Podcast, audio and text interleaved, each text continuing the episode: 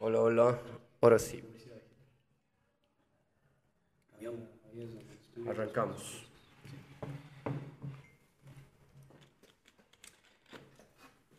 Todos. Estamos listos ahí. Sí. No sé si se escucha el audio a toda la gente que nos está viendo.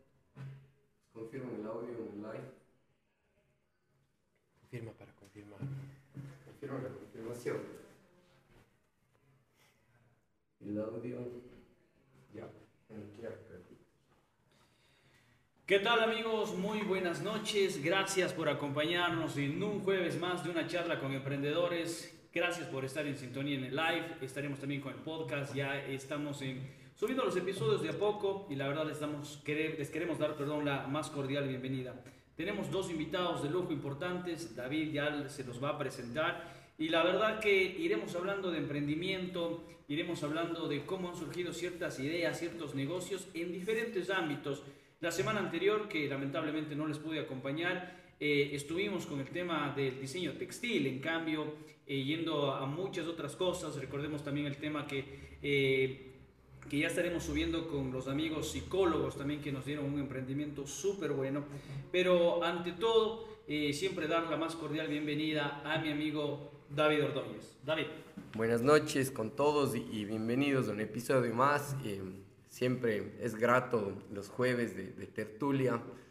Eh, nuestro espacio es de emprendedores para emprendedores, donde lo que buscamos es contar la realidad del emprendedor, no lo que la gente quiere que vea, no lo que ya el empresario llegó a hacer, sino lo que nosotros los emprendedores día a día estamos viviendo, la frustración, las ganas de dejar botada la toalla, pero por ahí hay ese impulso que nos lleva a seguir el camino, ¿no? a querer cambiar nuestra realidad ¿por qué no realidad de, las personas, que, es lo que buscamos la mayoría de emprendedores. Para mí hoy es un honor tener como invitados a Isra Marín, un diseñador, eh, un diseñador de interiores que ya poquito a poquito nos irá contando qué está haciendo, y a Paul, el Toshi Moreno Junior, que también nos contará qué está haciendo. Pues sin más, eh, les doy la bienvenida y, Isra, eh, porfa, preséntate y nos vas contando un poquito. Muchas gracias David, gracias Carlitos por el espacio. Eh, siempre es un gusto, ¿no? Siempre es un gusto volver, volver a ver a los amigos.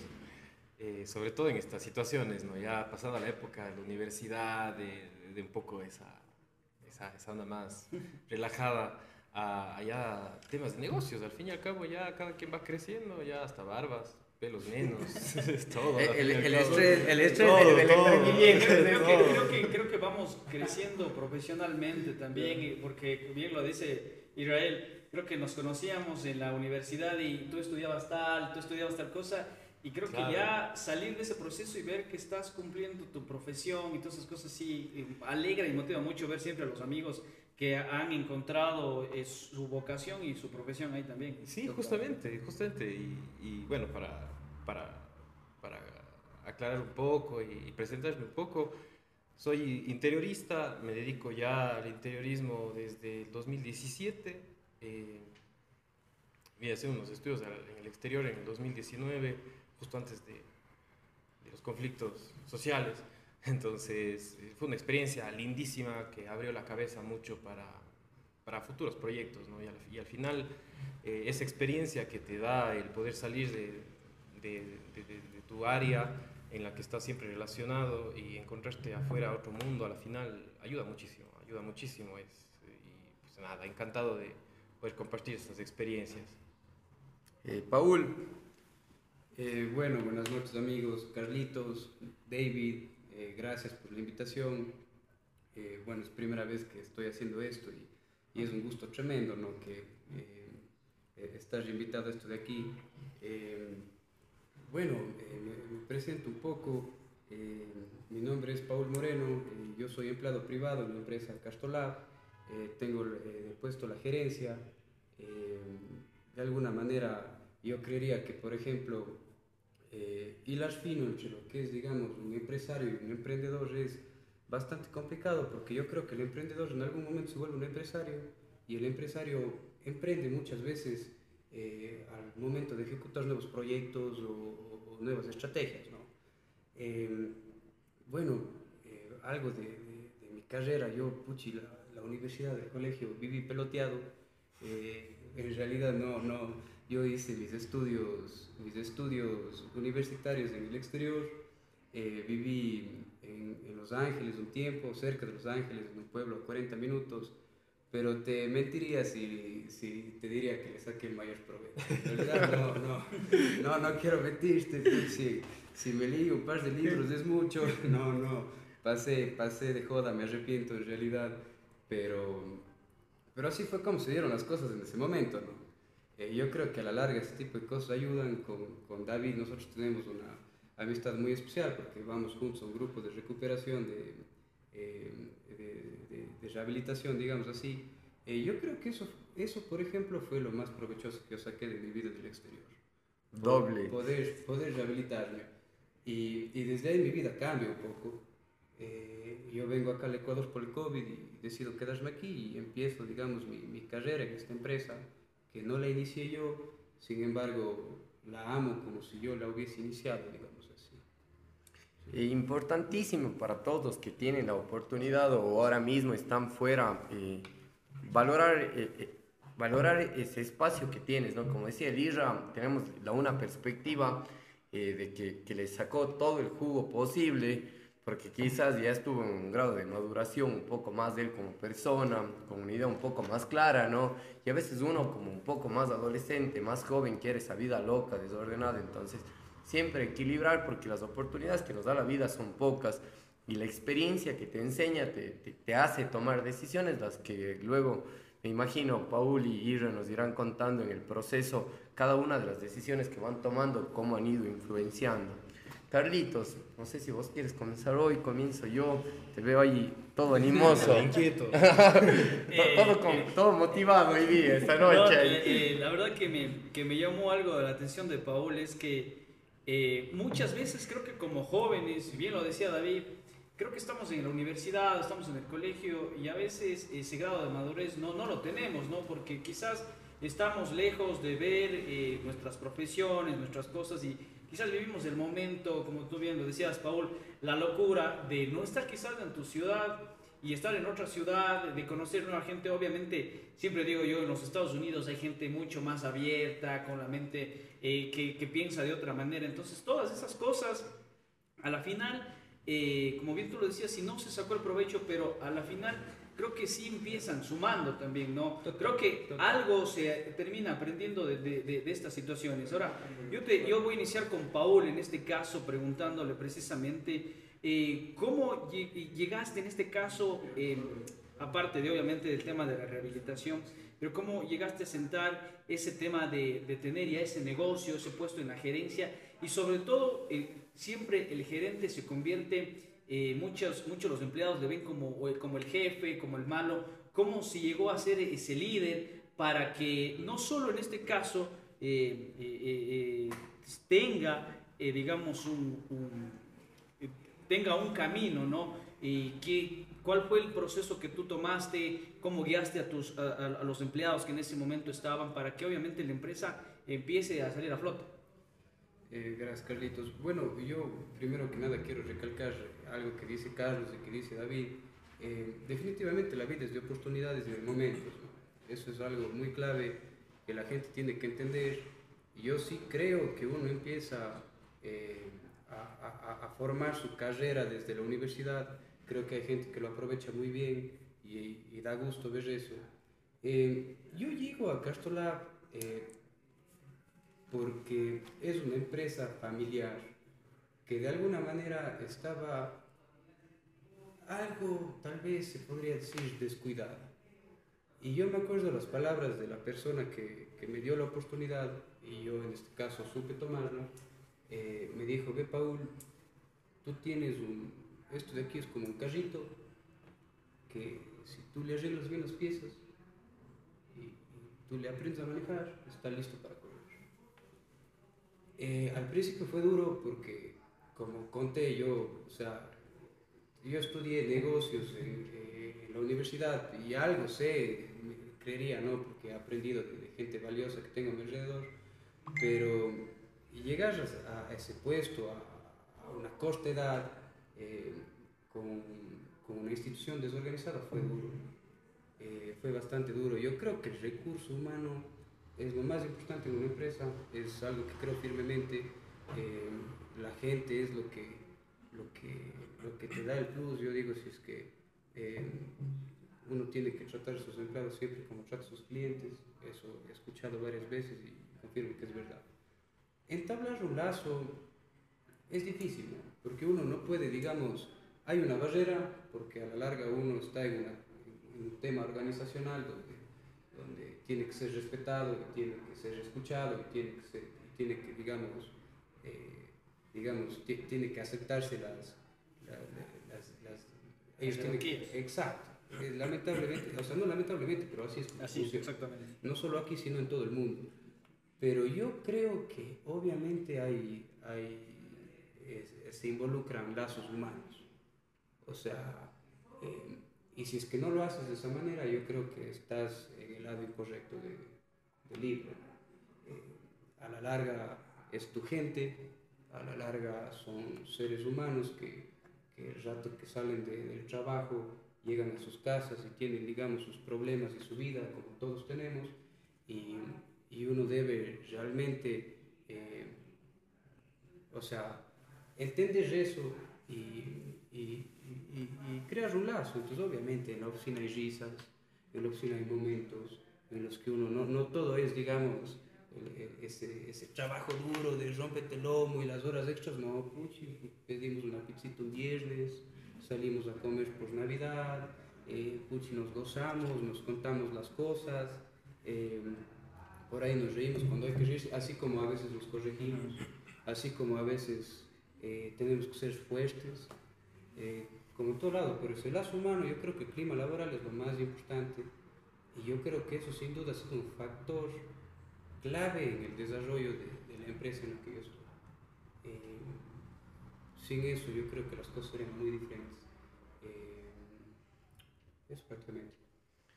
Eh, algo, algo muy motivante que, que a mí siempre me gusta recalcar es que, que- que los emprendedores buscamos cambiar realidades, eh, brindar mejores oportunidades quizás por las que hemos venido atravesando. Y es algo que creo que debe ser uno de nuestros motores, de, de ser uno de esos impulsos siempre para cuando nosotros estemos queriendo desistir, eh, nada está escrito en piedra, como decía eh, el Paul, no es necesario. Y, y hay algo que, que desde hace mucho tiempo y creo que los millennials nos debemos identificar al ver la revolución que, que tuvo la tecnología y ver a Elon Musk, el único, creería yo, ¿no? que es un, un- un empresario que tiene sus business, que estudió, porque de ahí si, si viéramos la, la página, Mark Zuckerberg eh, eh, y el resto, eh, incluso votaron la U por perseguir su sueño. Claro, Steve Y- y Jobs, Steve Bill Jobs, Bill Gates y todos ellos que, que fueron por, porque dijeron, a ver, yo creo en esta idea. Y esta visión puede cambiar el mundo y, nos demostró un proceso que, que hoy en día, eh, justo hace un rato hablábamos con los muchachos, que la ventaja de la tecnología es que nos convierte en ciudadanos del mundo, nos da oportunidades y, y salir de la otra perspectiva que hoy tenemos de la Lira, eh, entiendo que Lira está trabajando bajo dependencia y también tiene su marca. El ¿Por qué eso? Porque hay que entender, a veces nosotros decimos, bueno, ya estoy harto del trabajo, no crezco, no me gusta mi jefe, el pobre es muy cabreado y, mañana voy a emprender. Pero ¿cómo es ese equilibrio para llegar y decir, bueno, llega el fin del mes y, en la casa tengo que comer, las cuentas están por pagar? O sea, ¿por qué esa recomendación o qué te llevó a vos, Isra, al hoy en día tener tu prácticamente dos trabajos, el tuyo, que es tu sueño, me imagino, por el cual estás luchando, sin embargo, tener un sostén, algo que, que te dé Que hasta ese mes a te dé ese mes sustento también. para poder ser susten- eh, susten- sostenible y sustentable. Bueno, realmente es, es una pregunta bastante complicada porque, porque se puede herir susceptibilidades. Vamos, empezando desde ahí. Pero, pero no, no, no. Estos tiempos, ahorita todo el mundo es sensible. No, no, mentira, no. No, me refiero a, su- a susceptibilidades no por los presentes, sino porque básicamente son las nuestras propias. ¿A qué me refiero esto? eh? Justamente, eh, y quiero re- retroceder un poquito a la pregunta que hizo David, eh, la palabra rehabilitar a mí me parece una palabra brillante. ¿Por qué? Porque simplemente nosotros no dejamos de rehabilitarnos nunca. O sea, toda, todo el tiempo nos pasamos rehabilitando, sea de cualquier escenario, cualquier situación eh, psicológica, mentalmente, de, de- de hábitos, profesionalmente de absolutamente todo. Y es en esa deconstrucción en donde está el éxito de la persona y del profesional a su vez. Si uno termina siendo buena persona, pienso que termina siendo buen profesional. Entonces, al, a la final, al final del día, la toma de decisión de, de, embarcarse, embarcarse en, un nuevo, en un proyecto, segundo trabajo, es obedece, más bien a, situaciones que te pone la vida, ¿no? Justamente como, como, como comentabas vos, David, eh, claro, es el, está el sustento, digamos, constante, el ingreso constante mensual que ayuda y aporta a solventar ciertos gastos y por el otro lado está en cambio el gasto. Porque al inicio, porque al inicio tú es gasto, o sea, queramos o no queramos, al inicio es inversión, al inicio es eh, eh luchar y estar ahí para poder tener un retorno al final, ¿no? Y, y, y, es justamente el problema del emprendedor aquí es que somos la bola, pero no podemos mantener una liquidez constante. Y es ese el problema, porque hay unas estrategias detrás que, claro, salen a hablar por ahí. Hace, hace, un tiempo se puso de moda un señor barbón mexicano que te cedía y te decía. Y te iba a decir, hazlo, claro, hazlo. Todo con actitud, eras y sueña y piensa en grande y mañana se te cumplirá. Y, o sea, claro, la actitud es importantísima, importantísima, pero para tener actitud hay que tener cabeza. Y para tener cabeza hay que tener experiencia. Y eso es parte de la rehabilitación que uno tiene que entender, ¿no? Entonces, a la final, y, ya para no, no, irme por otros lados, eh, la decisión de, de, perseguir mis sueños es que yo siento que en, los dos escenarios voy con mis sueños. En el uno refuerzo lo que me falta de reforzar a nivel empático con las personas, justo como, como hablaba Paul, y muy claro el tema del recurso humano. ¿no? Nosotros vivimos en, constante convivencia con personas que terminan siendo nuestros panas del alma o nuestros enemigos al, al final, y no porque y, probablemente porque no sepamos manejar diferencias en ese escenario, ¿no? Y eso es parte de la madurez, eso es parte de la rehabilitación, eso es parte de, continuar. Y por el otro lado, eh, perseguir los sueños, los mismos sueños que en el un lado quedan hasta cierto nivel, hasta cierto horario, y en el otro como sentirse un poco más libre, ¿no? intentar encontrar en el mundo del interiorismo, digamos así, un poco eh, la corriente por la cual uno quiere ir, eh, el tipo de profesional que uno quiere ser, las necesidades que quieres resolver, eh, el nicho de mercado al cual quieres ayudar, al cual quieres que base a tu implementación funcionen negocios, funcionen vidas. Lo curioso del interiorismo es que es un poco de todo. Cuando tú resuelves una cocina, probablemente te des cuenta que en esa casa, la cocina que vas a, a rehabilitar y a resolver, te des cuenta que en esa cocina hay problemas maritales. Completamente. Y probablemente con el apoyo y con la ayuda del diseño interior que resuelva la cocina, puedes solventar en parte, no digo todo, no, es que tampoco... claro, somos terapeutas.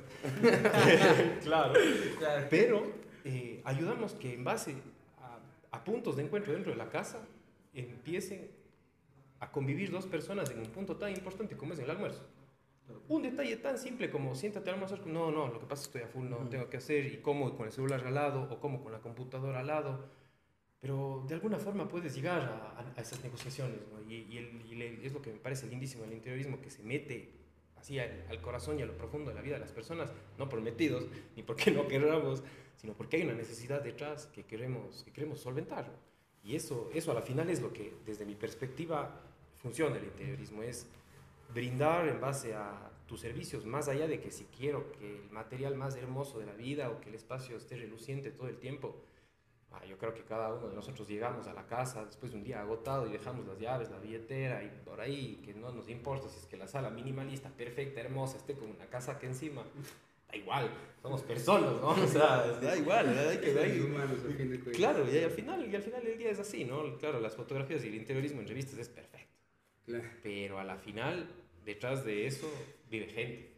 Y la gente pelea, la gente tiene bronca, la gente se ríe, la gente se reúne, la gente se chuma, la gente tiene cosas.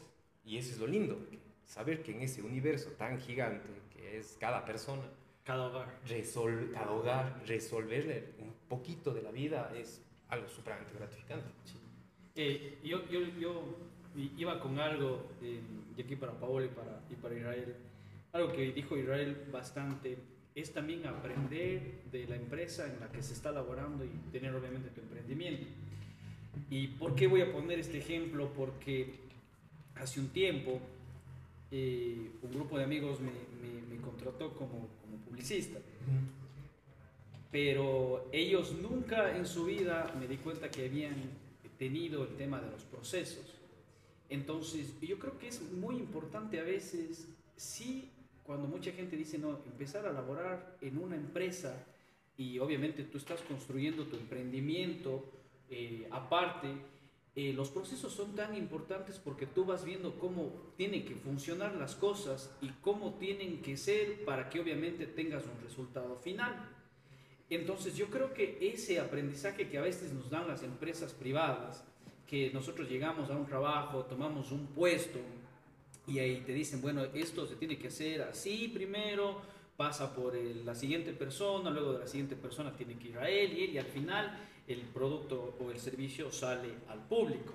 Entonces creo que dentro de eso, en este caso Paul, Irra, ¿qué tan importante eh, ustedes en esta parte llegar, a, en este caso con, con, Paul que tomó la gerencia, acostumbrarse también a esos procesos, eh, tratar también, tal vez en este caso, en el tema de Paul, eh, agregar algo más, quitar algo que tal vez estuvo de más, cómo implementar esos procesos y a Irra también cómo te han ayudado esos procesos en la empresa privada, tú llevarlos de a poco, porque obviamente no se pueden llevar todos a la primera vez, pero cómo se han ido resolviendo poco a poco o cómo has ido implementando esos procesos de a poco dentro de, de, tu emprendimiento.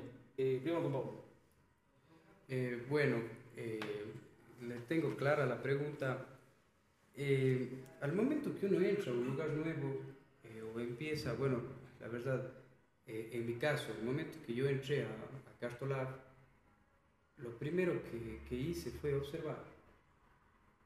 Observar el comportamiento de, la gente, observar los procesos, para después poder, eh, de alguna manera, actuar sobre los mismos. ¿no? Eh, yo tengo un gran amigo que es ingeniero en producción, que me acuerdo que en los primeros meses me ayudó a organizar un poco el layout, por dónde debe entrar la materia prima, por dónde debe salir el producto terminado, por dónde debe eh, caminar la gente, que son cosas muy importantes, porque el orden de una empresa y los procesos para mí tienen que ser nítidos y tienen que respetarse al 100% para que las cosas salgan bien, si no es, si no es justo. Exacto. Em, de alguna manera, bueno, se han implementado cosas, se ha implementado gente. Eh, lo, lo, lo, lo, que dijo Israel es, es, es, es, muy cierto.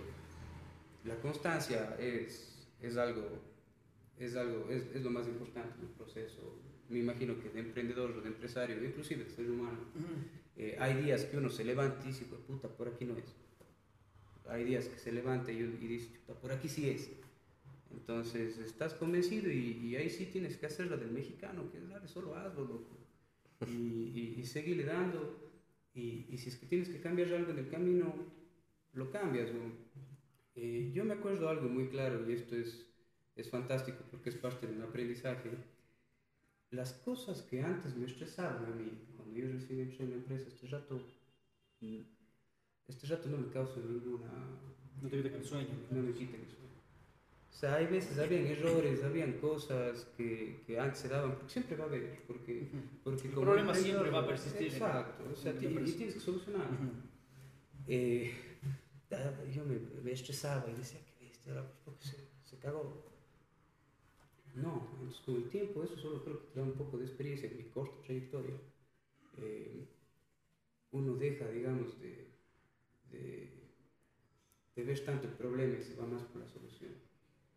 Eh, en el tema de los procesos, realmente yo creo que tener los procesos claros eh, es sumamente importante para, para, para, cualquier empresa con cualquier estructura, ¿no? seas grande, chico, tengas 100, tengas 10, 10 empleados. siempre es importante. O sea, eh, un buen proceso te asegura un buen producto y un buen servicio, sobre todo. ¿no? Por eso el cliente vuelve. Sí, yo pienso, estoy totalmente de acuerdo con Paul, ¿no? O sea, es eh, independientemente de la escala, de, de donde venga y a, y a, lo que sea, eh, mantener siempre en orden la casa ayuda muchísimo a, a, saber en dónde está el polvo, ¿no? Porque si no, tienes un desorden, no sabes por dónde empezar y ahora qué soluciono primero, me voy a arreglar el casto, arreglo la cocina, arreglo la sala, ¿qué hago primero? Es importante tener claro que a la pizza primero se le amasa y después se, se va poniendo la salsa, no, no podemos hacer al revés, porque simplemente no se puede. O sea, hay- y es importante sobre todo porque el aprendizaje dentro de estos procesos es a palo. O sea, para el emprendedor es a palo, a palo, a palo. ¿Por qué? Porque te avanzas, avanzas, vas como, "Bueno, vamos, para aquí estoy, estoy muy bien.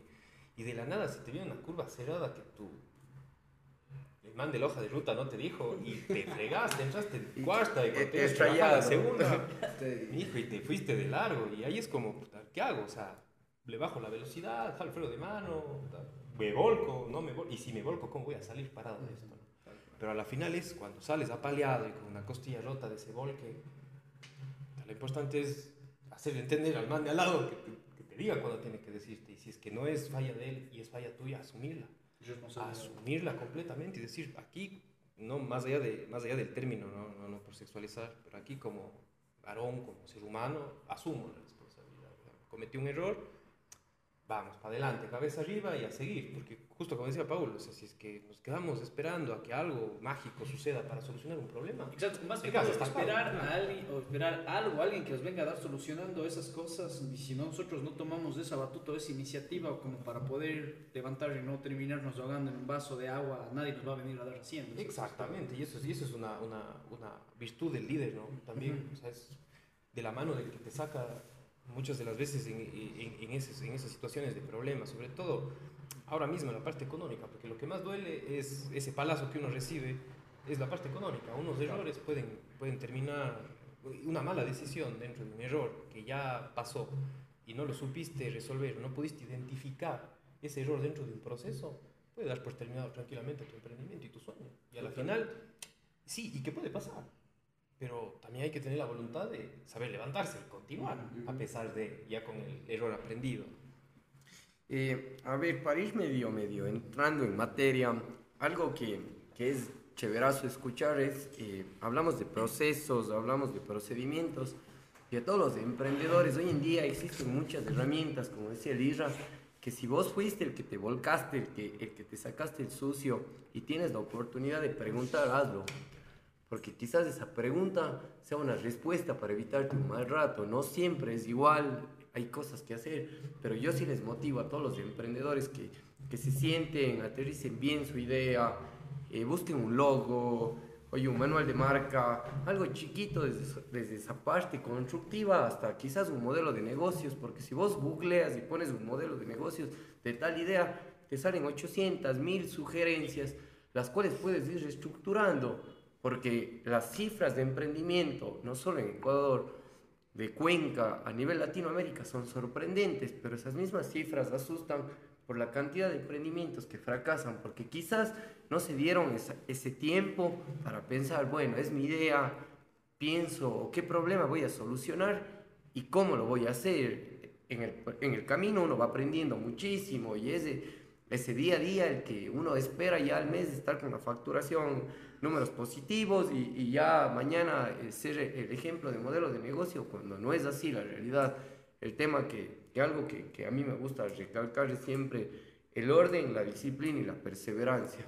Si eres ordenado, si eres disciplinado y si eres perseverante, por más que se torne gris el cielo, por más que tengas malos momentos, va a haber un momento en el que va a llegar esa luz y vas a poder salir.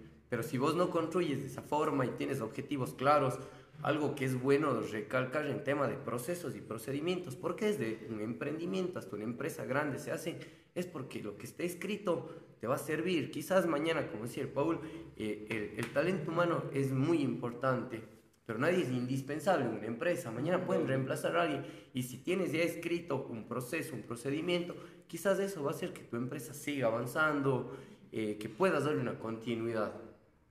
Algo que, que quisiera eh, que Carlitos nos comparta, porque él también tiene hoy en día esa perspectiva, es eh, el que a él le motiva eh, desde su zona de confort hoy y los jueves acompañarnos.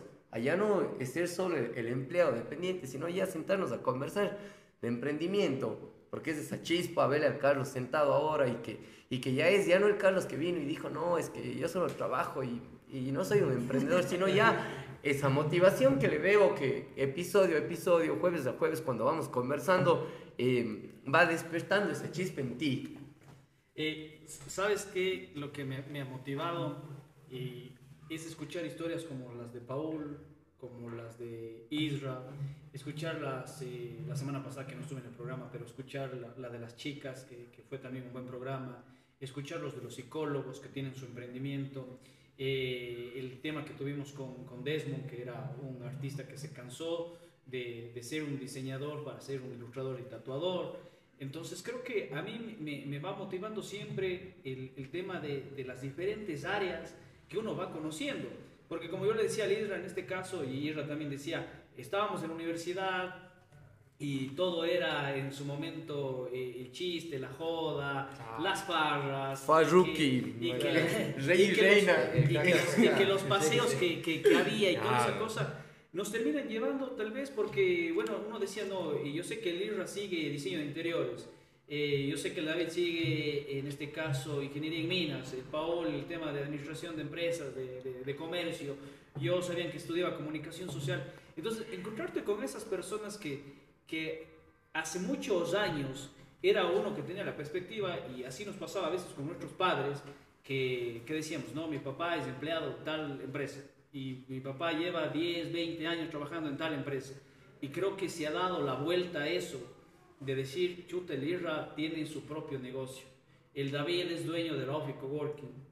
El Paul gerencia un negocio familiar que es Cartolab, en este caso. Eh, a futuro puede Carlos Limos tiene su agencia de publicidad o, o, tiene sus clientes y tal vez yo como diseño interiorista o como, como gerente voy a ir a buscar a él porque sé. Entonces creo que la motivación mía ha sido ir conociendo todas esas pequeñas historias y saber que detrás de eso hay eh, algo que, como bien yo lo ponía anterior, hay los procesos que hemos ido aprendiendo y los hemos ido implementando, no solo en, nuestras, en nuestros emprendimientos, no solo en las empresas en las que estamos, sino también creo que en el día a día vamos creciendo, ¿no? El hecho de estar en una empresa privada y luego tener nuestro emprendimiento, porque bien lo decía en este caso, y algo muy importante, que a veces uno sale del trabajo, y termina en ese, eh, llegando a la casa para darle ese tiempo a su emprendimiento y trabajar en eso, e ir asentando bases, ir asentando procesos. Entonces, yo, eh, David, respondiendo a tu pregunta, creo que me ha motivado mucho el conocer estas historias, ¿no?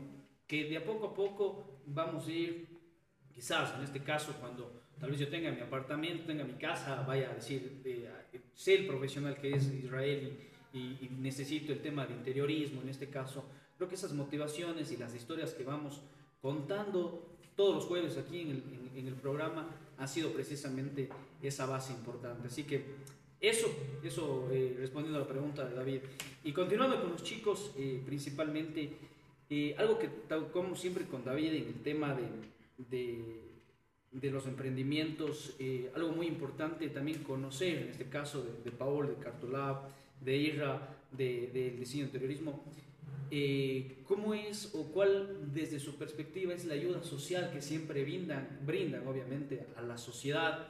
En este caso, ¿cómo también es esa parte de decir, no, quiero solo, en este caso, facturar o tener ganancias y quizás me estoy olvidando de la otra parte, en este caso, que el tema de los problemas sociales o tratar de ayudar a la sociedad, ayudar al medio ambiente. En este caso, de diferentes formas vamos siempre teniendo ya esa, esa, esa visión, porque antes yo siempre recuerdo, ¿no?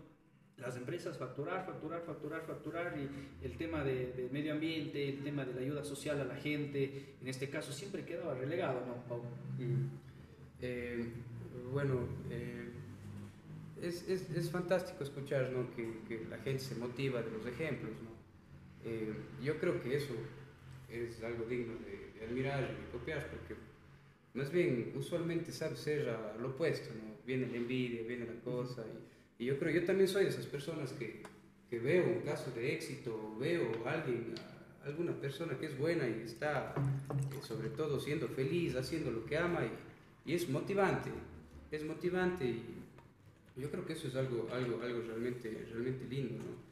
Eh, bueno, yo creo que puchi, antes de, de, correr hay que empezar a caminar, ¿no? Y, y para ayudar, obviamente, una empresa tiene que tener ingresos que sean suficientemente cómodos como para poder dar una manito por ahí, por acá. Eh, de alguna manera con Castolab hemos hecho ciertas cosas sociales, ciertas ayudas, ciertas, ciertos temas pequeños a la larga. mucho uno, yo digo, hay veces yo tengo un corazón bastante socialista, ¿no? Y, y, y, me gusta de alguna manera. Sería fantástico poder intervenir en cada causa que uno, que uno quisiera.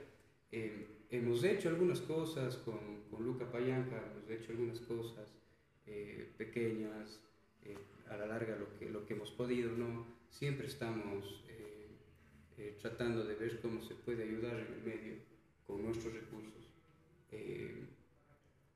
yo creo que toda empresa tiene que tener un fin, un fin social. O tiene que comprometer, o sea, tiene, está comprometida de alguna manera con la sociedad y obviamente hacer del medio algo mejor. sin embargo, yo creo que realmente con el servicio que, la institución da, eh, con, con, todo lo que, lo que conlleva, digamos, nosotros eh, en el medio ambiente, algo que, un, impacto que nosotros tenemos es que nosotros reciclamos bastante. Tenemos el desperdicio del cartón y el cartón en sí que, que, todo el tiempo está girando. Eso vuelve a los molinos y y se quema y de nuevo va al, principio del proceso donde después el papel se corruga, se hace una lámina y después se convierte en una caja. Yo eh, tengo el último proceso de todos que es el proceso de conversión, pero reciclamos, a la larga reciclamos y Claro, y eso ya es, una ayuda. Le damos el tema. Y saben algo que, que, comenzamos hablando y a veces nos olvidamos. Y yo pienso que uno de, el aporte también más grande que hacemos es el tema eh, humano. Porque al tener un ambiente laboral digno donde, oye, nos preocupamos por nuestro equipo de trabajo, porque no son nuestros empleados, son colaboradores. Yo les veo así a mi equipo, es, mi staff, somos colaboradores, todos tenemos que meter el hombro y darles esa oportunidad de cambiar su realidad. Entonces es algo, o sea, algo para mí muy digno de aplaudir porque eh, todos somos humanos y como decía el Carlitos, algo que es motivante que yo siempre digo, alguna vez escuché, eh, escuché que no todos nacen para ser emprendedores, pero yo creo que te puedes convertir porque, oye, tienen las mismas capacidades que todos.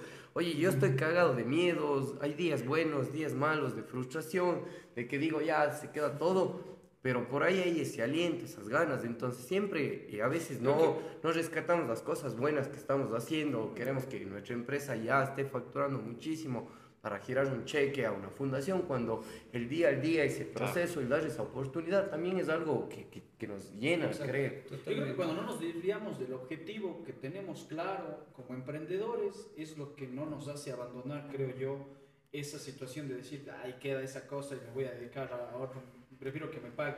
Y lo que dice David, algo muy importante, no creo que todos nacen para ser emprendedores, eh, pero creo que mientras pasa el tiempo, eh, la mentalidad ahora, ahora de los jóvenes, de los millennials, eh, de los centennials en este caso, ha cambiado porque hay, hay, hay, una situación que pasa con, con, Twitter.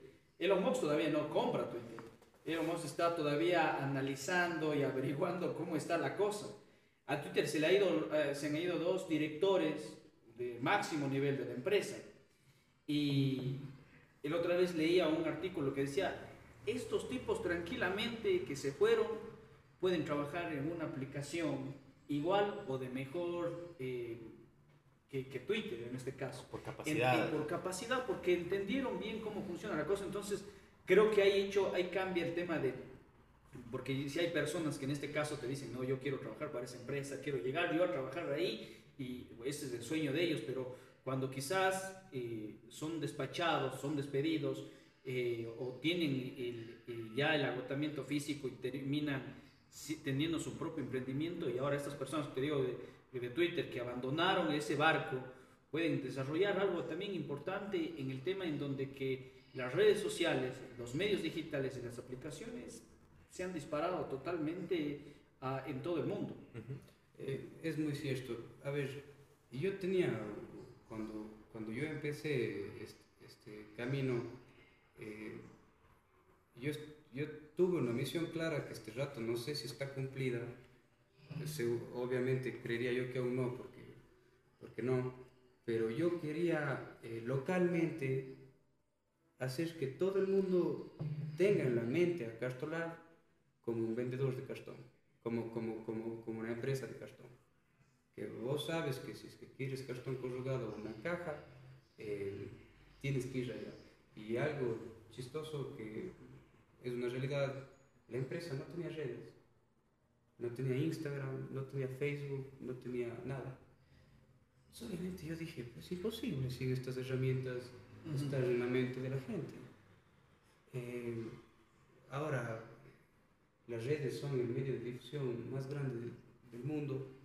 Eh, creería yo que un salto fue tener presencia digital y que la gente nos empiece a considerar en el mercado de, todo lo que es el packaging.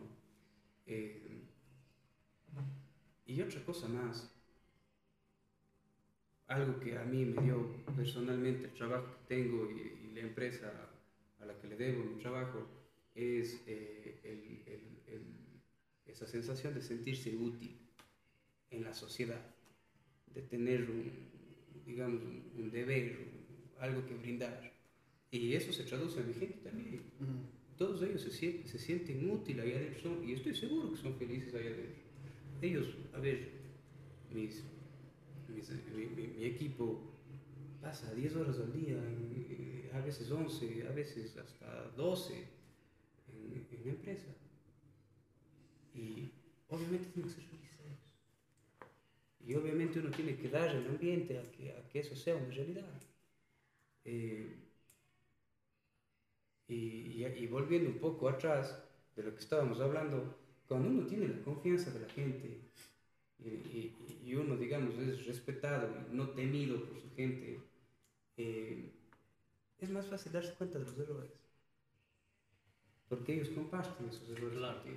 Porque si no, porque, claro, eso, tío, a eso iba, no, pues si, si te ven como, claro.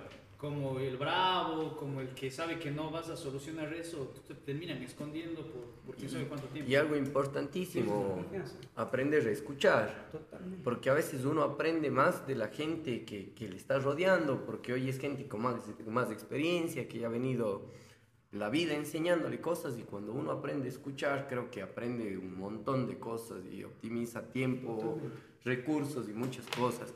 Isra, para ti, ¿cómo ha sido ese proceso de, eh, que decir Carlitos, ¿no? el tema ambiental, el tema humano, el tema de... El, y sobre todo, algo que ya lo dijo Isra en este caso es, creo que el aporte de ayudar de cierta manera a ese hogar con esa ayuda, porque a más allá de ser una ayuda profesional, obviamente, estás ayudando a solucionar algo que quizás la pareja eh, o quienes están en el hogar tenían un conflicto, ¿no? Y a lo mejor llegaste a solucionar ese tema y en algo terminaste eh, haciendo amistad con, con, entre esa pareja, eh, entre, esos, entre ese hogar, ¿no? Algo, o sea, ya brindaste creo que una ayuda desde social también desde esa parte, ¿no? Sí, yo creo que, bueno, realmente tema todo lo que, todo lo que se, se alinee, digamos, a la, a la parte más hacia, hacia el arte. ¿no? Es, es, eso, es el, el primer contacto con, con, el ser humano va a ser netamente social. O sea, desde las obras de arte, las esculturas, las pinturas, la música, lo primero que hace, lo primero que toca es el corazón de las personas.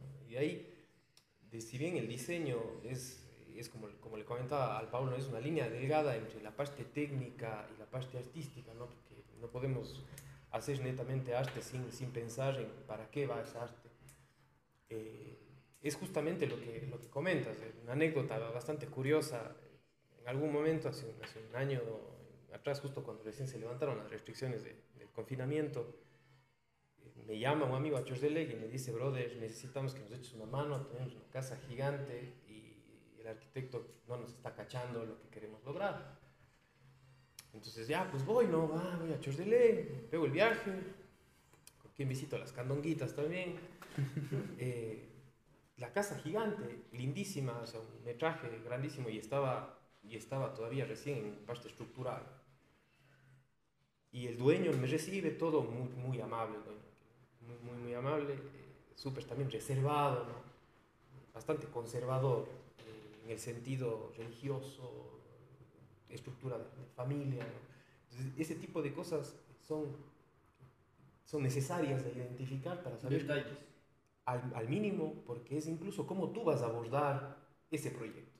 desde, desde ahí, desde el, saber saludo. abordarle al cliente, cómo Absolutamente. tratarle, saber qué le puede gustar o qué cosas Absolutamente. descarto ya desde, desde un principio. Claro, porque al final el, el servicio es diseñarle la casa y, y para, para, max, para dimensionar un poco es tu casa, tu hogar, eh, tú lo manejas en el sentido de yo, quiero, yo sé dónde quiero que esté mi cama, yo aquí asiento mi taza de café, yo aquí siempre todas las mañanas me tomo un café o un té y quiero que la, la olla esté aquí por comodidad, o sea, es tu intimidad, literalmente. Imagínate un baño de una persona casada de unos 60 años. Es complicado entrar en ese mundo porque tienes que identificar cosas, ¿no?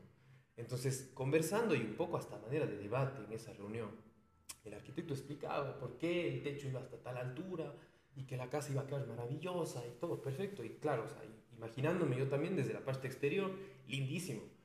Pero ahora vamos adentro a ver qué pasa. Destapemos la olla de cangrejos a ver si quedó un cangrejito vivo y hay que acabar de solucionar ese tema, ¿no?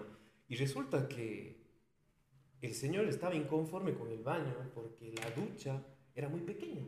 A pesar de haber una casa, de ser una casa tan gigante, la ducha era muy pequeña. Entonces, yo ya enten- entendí que él se molestó porque la ducha es muy pequeña y quisiera una ducha un poquito más amplia. Entonces, el arquitecto automáticamente aborda el- el- la, la- la situación y dice, pero tenemos un jacuzzi muy grande y no sé qué. y, o sea, pero es una, una- un, un indicador de una falta de entendimiento del problema. Que probablemente no necesitemos un jacuzzi, necesitemos una ducha grande. Y ya es a voces, o sea, necesito una ducha grande. No todos los días te bañas en el jacuzzi. Más allá de eso, ¿qué sucede en la ducha? Entonces yo le pregunto, así, ya totalmente desinhibido, ¿no? o sea, ya dije, tengo que hacer esta pregunta para que le quede claro al hombre que necesitamos una ducha más grande. Y es como, ¿por qué quiere una ducha más grande?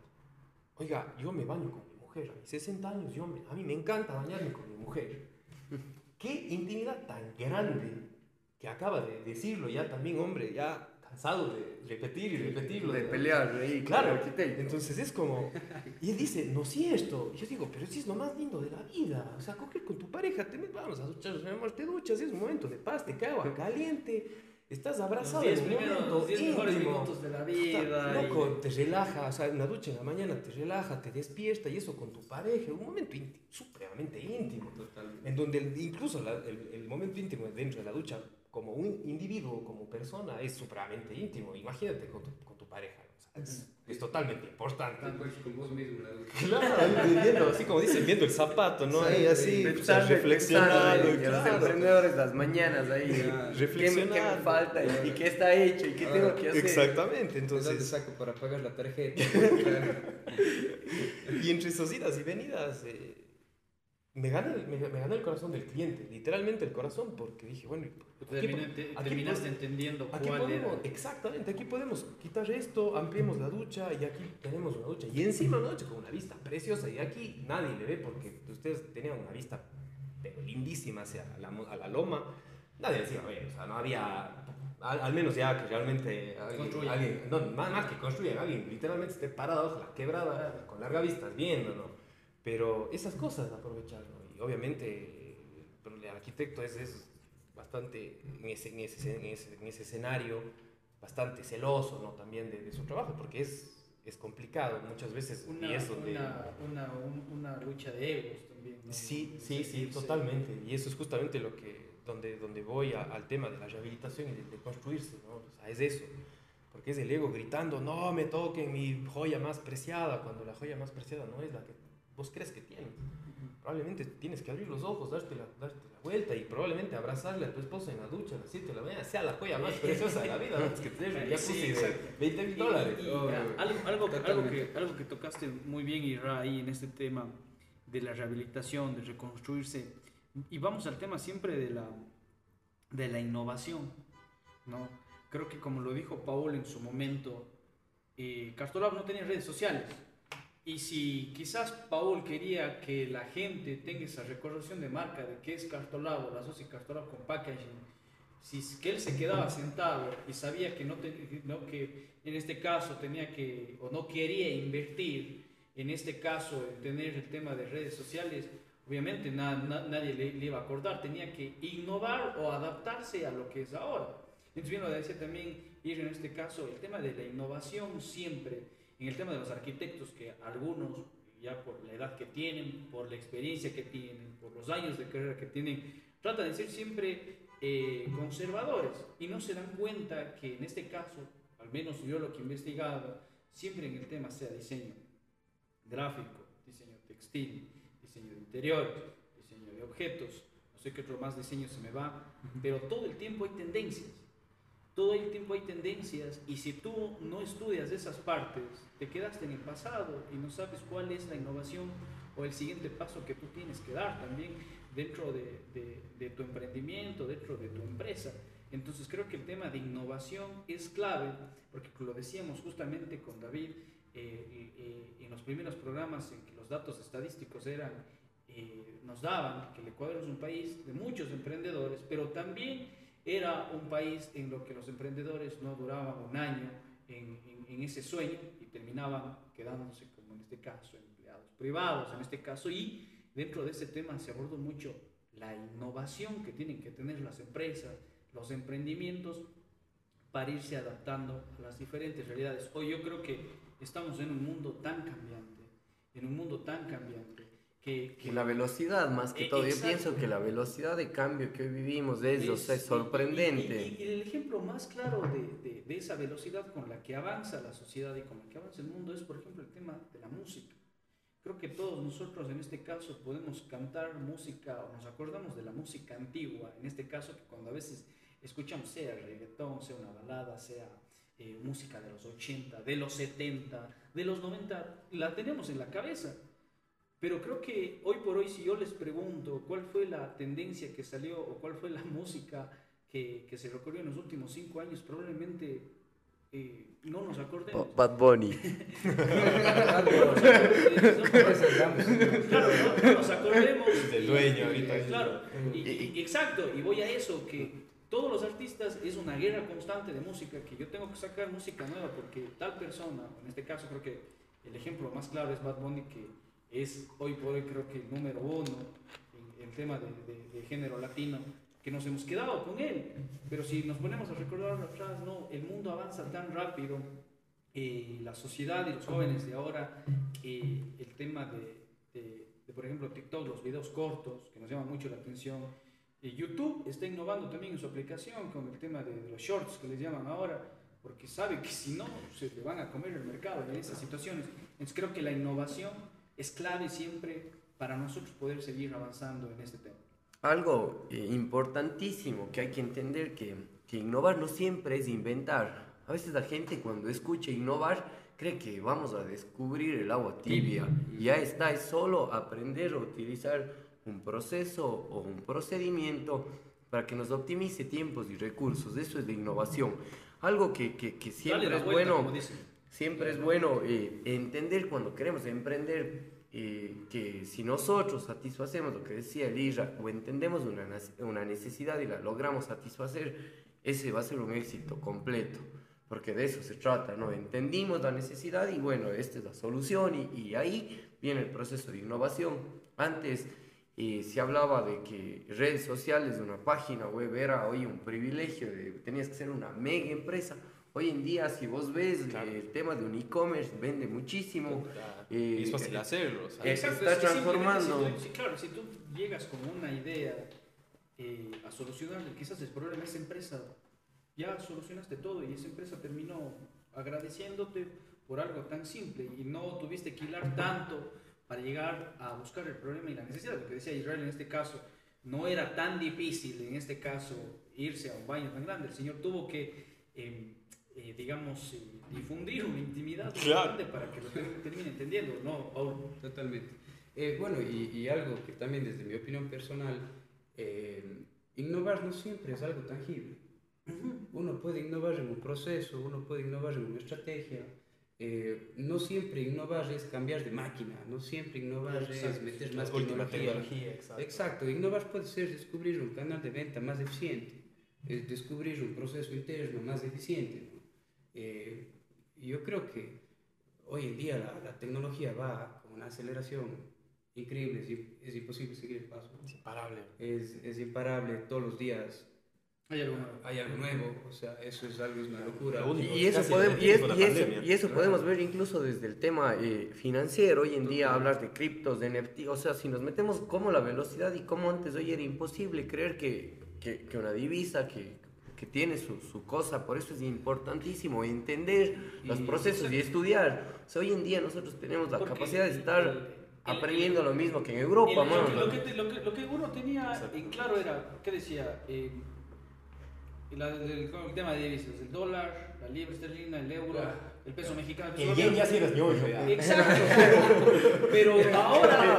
Porque creías en los manes. Ahora te hablan en criptos y es como que esa, esa, esa tendencia tecnológica empieza, como se llama, el dinero físico deja, está empezando a dejar de ser tan importante y las criptos, la- eh, los bitcoins, la solana en este caso, empiezan a, a decir también aquí estamos nosotros, aquí también puedes ganar también. Es, es- es increíble esas tendencias que, que desafían totalmente al sistema financiero tradicional. Claro. que uno no entiende, ¿no? Eh, bueno, o sea, y, y- y también otro, otro aspecto interesante de la tecnología es cómo nos ha facilitado las cosas. Tú, David, sacas el ejemplo de las páginas web. Hace 5 o 6 años una empresa que te haga una página web era un hito y te costaba 5 lucas una página web. Ahora, chuta, yo tengo un, un- un gran pana que sigue un curso en, online. y- Doméstica. y- exacto, y te mete una página web, te cobra creo que 200 dólares y puedes pagar con todas las tarjetas de crédito y, y así. Y, y, y hasta con cripto. con cripto. Y hasta con cripto.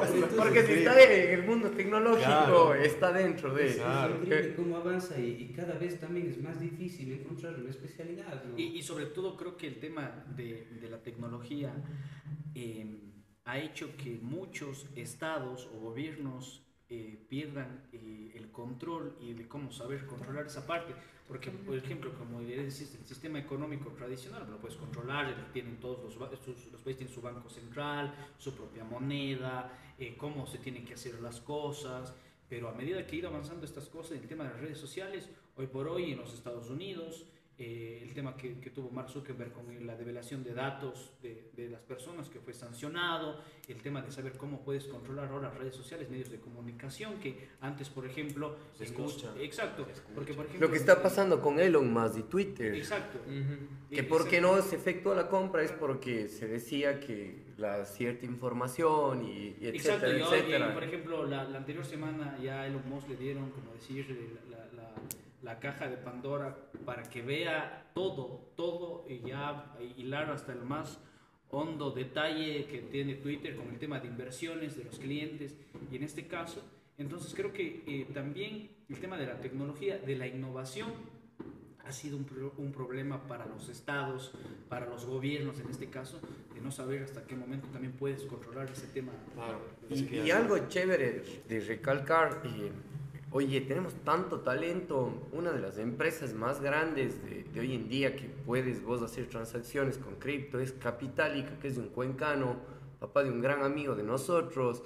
Oye, eh, Kushki hace no más de dos semanas ya llegó a ser la primera unicornio, una empresa eh, ecuatoriana evaluada en más de mil millones de dólares, tema de Payphone, o sea, cómo la tecnología y los e-commerce vinieron, porque hoy antes pensar en pagar en una tarjeta de crédito afuera es, Claro. oye, uno no anda con, con efectivo aquí, en cambio, si vos vas a un establecimiento con menos de 10, de 15 dólares de consumo, no te cobran, te recargan, entonces todo ese proceso y creer en el talento local, porque a veces salimos y venimos, chuta, ¿no? Lo de Ecuador y cuando estamos acá no valoramos.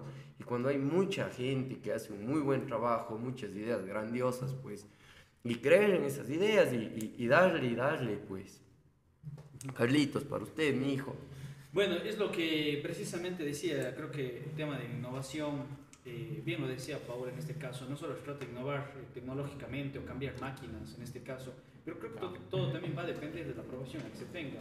Porque, por ejemplo, lo- la- el día martes tenía una reunión con un cliente y es una clínica de odontólogos y ellos obviamente decían, nosotros nos estamos innovando porque eh, en el tema de, de la rehabilitación oral nos mostraron las máquinas que habían adquirido. Y obviamente en ese caso sí tienes que innovar de esa forma porque si tú no tienes esa tecnología al alcance de tu mano obviamente vas a seguir el tradicional tema de que se hacía las dentaduras con, con yeso y ponían esas cosas. Y él decía no esto ya quedó para antiguo o sea y él nos mostraba una máquina que era más o menos de este porte y, más un, un software 3D y eso te hacía la, la, corona en este caso. Entonces creo que ese tema de innovaciones va siempre a depender del campo en el que estemos, eh, del emprendimiento en el que tengamos. Como dice ahora en este caso, si es que él puede cambiarlo, innovar en, en, en, una pequeña cosa en el proceso, o puede darle un mejor servicio a la gente, haciendo que le cueste quizás menos, en este caso el envío de alguna cosa, estamos dándole también una solución a esa persona. Yo digo, uno puede innovar de cualquier forma, de cualquier manera, siempre. O sea, hay veces que, por ejemplo, luego, eh, y es hilar muy fino, pero chuta, uno a veces no tiene plata para nueva máquina, por ejemplo. Cosas así de ese estilo, ¿no? Entonces depende de un montón de factores. Pero, pero no, concuerdo con vos, Carlitos. Así, así mismo es como, como es el proceso de innovación, puede ser en cualquier ramo. Yo creo que, yo creo que un ejemplo, ya que todos vamos a decir sí, es la Nancy Peluquería de barrio. Hermano, la Nancy Peluquería de barrio está cerrando porque ahora tienes 7 mil millones de barberías y la experiencia de cortar el pelo y de hacer la barba para un hombre es un cague de risa. Y ahí, va, y, y, y, ahí ya te contrarresto con una cuña gratis ahí para el chico chino. Man, o sea, antes, ¿quién comió un broster? Ahora vas vos a un broster del Goku, a un chico chino y es una experiencia. Claro, o sea, es, ya es más medio gourmet, ya no es del típico de barrio, de que estaba empolvado, sino entonces, ¿cómo van de la mano esos dos lados? No. O, o te subes al barco y cambias y, y, y, brindas una experiencia. Totalmente. Porque hablar de una barbería hablamos ya de una experiencia. Antes, antes, antes el, el, el digamos, creo que, el, como dice la peluquería Nancy, era especializada para las mujeres. O sea, las mujeres eran las que tenían uno llevaba. Claro, la mamá la que te llevaba, claro, le llevaba uno, al niño claro, a el pelo. Uno iba claro, a esa peluquería claro. porque te llevaba. Pero en el tema de las barberías, sí es como que un rato especial. Que el hombre también necesita tener. Yo, yo también dice, chuta, yo también. Cosa loca sabrás. Si no innovas tarde o temprano, yo creo que. Exacto. Y empiezas a desaparecer. En, en, en Estados Unidos. Totalmente. Y eso, y eso lo vimos hoy eh, con mi novia. Mando un saludo, mi amor. Se le está viendo ahí. Por favor. Y si, y si no te perdiste el saludo. Lo, lo no. sentimos, puedes escucharlo en, en el podcast. Eh. No, no, te olvides eso. Yo también le mando un saludo a mi novia para que después me Para no perder la costumbre, todos somos mandarín aquí. Saludos, saludos a la señora. Por favor, primero. Disculpa por la, demorarme mucho. No, no, más bien eh, estábamos viendo un negocio en Estados Unidos que se abrió un, una especie de las mani manicures para hombres, manicure y pedicure para hombres. Y resulta que, claro, ves el mercado y tienes un montón de salones de belleza que te hacen manicure y pedicure para mujeres, pero para hombres no hay nada. Y es fantástico. Y es una empresa que está valorada millones de sí, dólares. ¿Y sabes qué? ¿Cuál, ¿Cuál es el problema? Que como está muy, en este caso, los prejuicios todavía existen en nuestra sociedad, claro. si uno ve porque bueno, a mí me ha pasado que con mi novia le he acompañado en este caso a que hacer manicure, claro, manicure, claro. y obviamente nos toca estar ahí. Y, y, entró un hombre y todas las mujeres le quedaron viendo así como que... Se eh, eh, ellas mismas son las que hacen el machismo. Exacto, sí, En esa parte, porque te ven, oye... Yo me he hecho un manicure para mis mimarse, pero yo lo he hecho en la peluquera de mi barrio porque es la que me vio crecer y, y, y por poco cierre la cortina. Porque, por, porque es el prejuicio, man. O sea, yo te digo la verdad. O sea, cosas así que nadie vea y, y al horario que no hay más gente. Como dicen los Estados Unidos, se rompió. O sea, en Estados Unidos creo que la, la gente está más. Es que hay mucha más gente, hay gente diversa de todo lado, de todo el mundo, con pensamientos abiertos, cerrados, más abiertos, más cerrados que los, que aquí, de los de aquí, y, y, y se generan este tipo de cosas. ¿no? Aparte, hay la libertad. Eh, claro, porque tú, digamos, a lo mejor si tú te hables un manicure o pedicure para hombres, tal vez, si es que te hables aquí en Cuenca, sí tienes el mismo y ahora vendrá, vendrá, la gente, claro, vendrán los, los jóvenes. Yo creo que ahí depende mucho de la innovación que exacto, y de la experiencia que le vas exacto, a dar. Porque, por ejemplo, por, la, mi, mi, mi, mi, novia es diseñadora textil. Y de vez en cuando, oye, me dice, mi amor, acompáñame a ver unas telas. Bacán, entro. Para mí no hay peor calvario que entrar a un local de telas, porque yo ahí no, no, es, no, es, por, no es por género, sino yo no tengo, no encuentro una actividad interesante para mí, ¿me entiendes? O sea, al que ir a ver una tela, yo voy a ver un montón de rollos, infinitos rollos de tela, de infinitos No sé cuál será, es tu pesadilla. Ah, o sea, es lindo, es lindo. Y, o sea, como, y la típica como... pregunta, mi amor, ¿te gusta esta o esta? o bueno, esta. O sea, lo mismo. Yo como, yo como interiorista, o sea, a mí me gusta mucho este tema de las texturas, y claro, yo voy a lo que voy, ¿no? O sea, yo me fijo mucho en el tema mobiliario, por ejemplo, las cuerinas y, y los tilos y los linos y esas cosas para cortinas, para para, para el mobiliario, como, como revisto yo un mobiliario, encantado. O sea, hasta ahí llega mi límite de, de tolerancia con, la, con, la, con, las, con los textiles, porque no, no tengo otra actividad. En cambio, para mí no es Disneylandia, ¿no cachas? O sea, es, Claro. es lo mejor que le puede pasar. Entonces, claro, como dice David, llega la opinión de qué te parece. Entonces, ya es también un poco como, oye, esta está mejor que esta, pero ¿por qué? Y es como, no, es que este es poliéster, este es algodón. ¿Y cómo sabes? Y empiezas, o sea, ya también la mente curiosa, ¿no? Empiezas a aprender de esos, de esos escenarios. Entonces, yo en mi cabeza digo, ¿qué, qué parece? Porque claro, entras al local, a un local de telas y ves a un montón de, de- de señoras de todas las edades y al lado están los esposos viendo al techo, viendo al piso, sin saber qué hacer. ¿Y qué pasa si ponemos ahí como interiorista, digo. ¿qué pasa si ponemos un espacio para que los hombres estén en su mundo mientras están sus esposas comprando las telas? Una barbería. Mientras va la señora. Es lo que- es que- yo vi justo barbería habla- de hablando, hablando de innovación, yo veía que, que una de las empresas emergentes, así mismo que hoy está valorando mucho, es un- una barbería móvil que está desarrollada en los Estados Unidos, que está fuera de los moles, mano.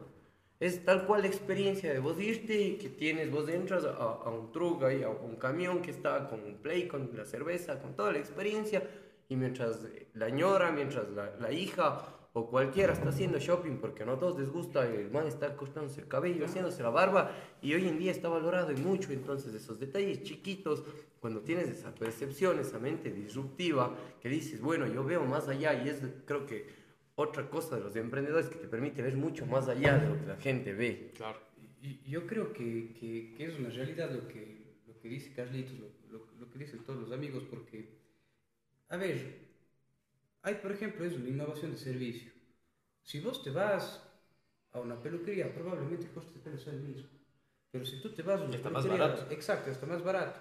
Pero si tú, tú te vas a una peluquería donde te dan tu, en este caso, tu cerveza, te, te ponen tu programa favorito, o Hasta que estén, estás jugando. Exacto, estás- o sea, es, es algo fantástico, la gente realmente se siente, digamos, acogida y está bien decorado porque el interiorismo es parte de todo eso. Vos vas a un lugar bacán, te sientas ahí, estás ahí, juegas futbolín, juegas... Billar. La- las bancas no son las típicas de, de que estás ahí dos horas de calambrando, pues, sino ya son unos sofás, los cuales tienen su, todo su análisis.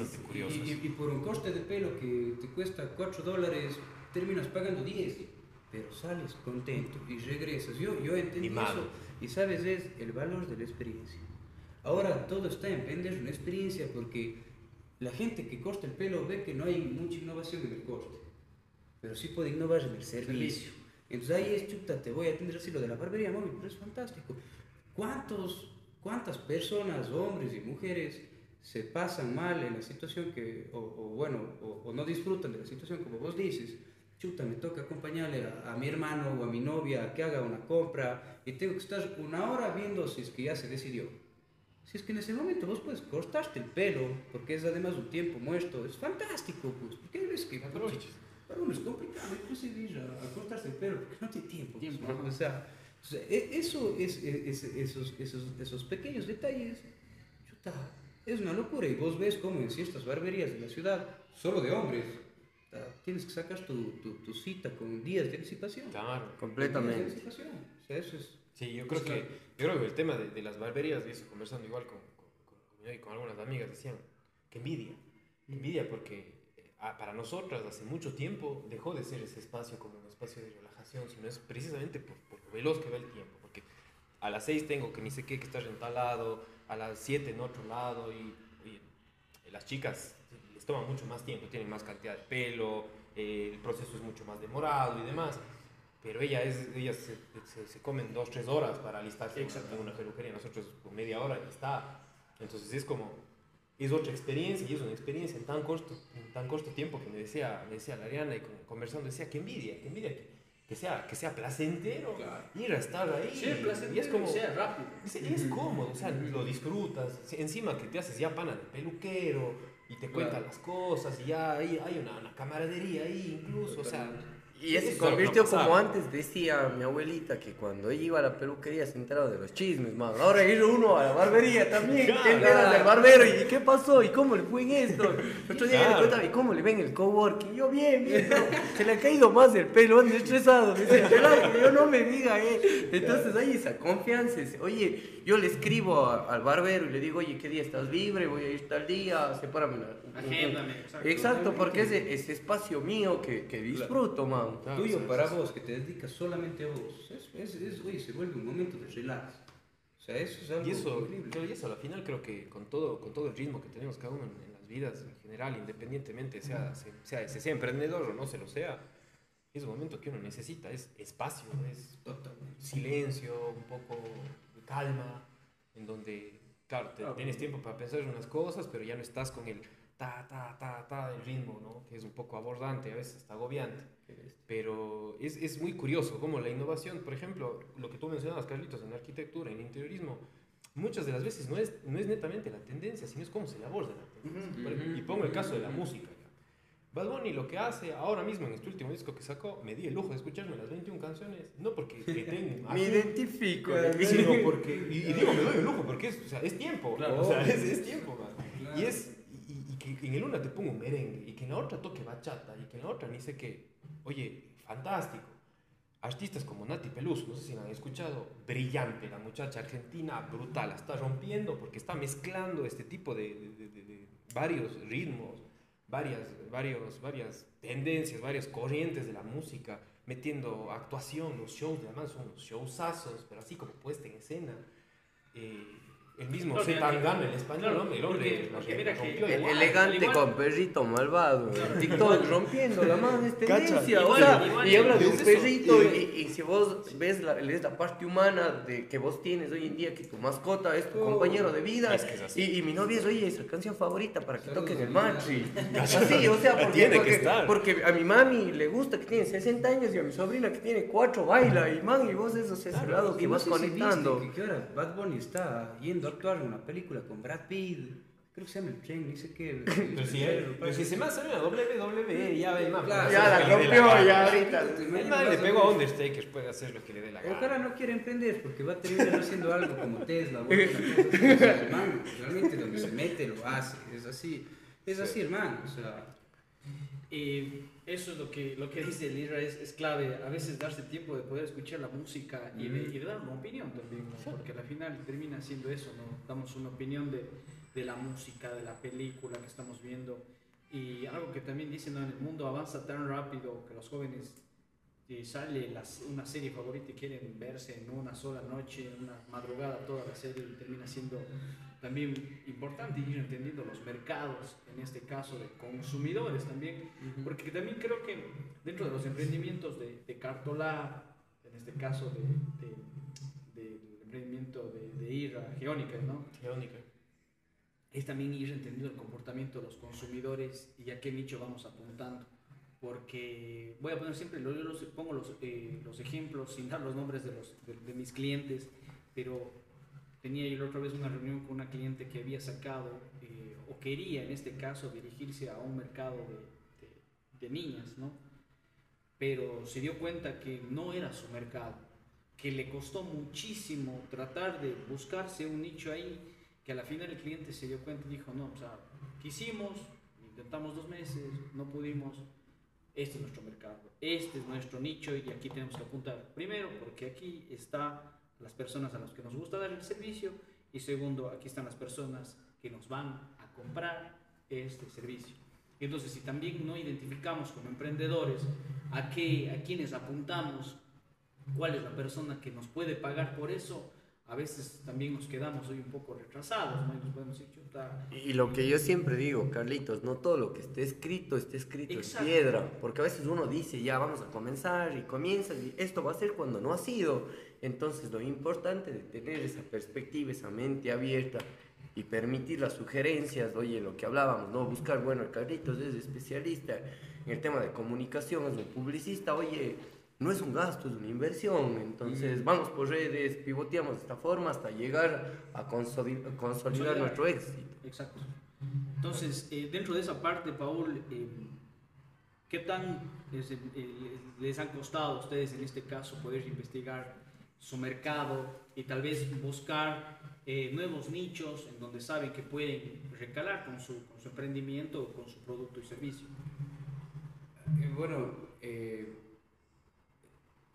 en realidad el, el, producto que, que, nosotros vendemos es universal. La caja de cartón es, es la misma en, en la China, Rusia, en Australia, en Estados Unidos, aquí. Eh, realmente yo a lo largo, de, digamos, desde que entré en, en Castolab he descubierto varios nichos. Eh, yo, por ejemplo, ahora es, es, chistoso, yo, yo atiendo a todo tipo de empresas y, y vendo eh, en todo tipo de cantidades. O sea, yo vendo desde 50 cajas hasta, hasta 5 mil cajas, hasta 20 mil cajas.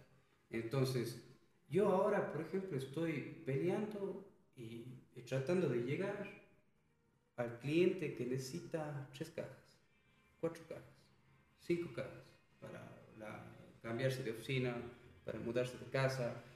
Es chistoso, yo quiero llegar a ese cliente pequeño, cliente que, que al individuo Estoy tratando de, de, de, descubrir cómo al, al, que va a la tienda a preguntarle a la vecina si le sobró el cartón donde llegó la leche. Y comprarle esa caja porque necesita transportar algo.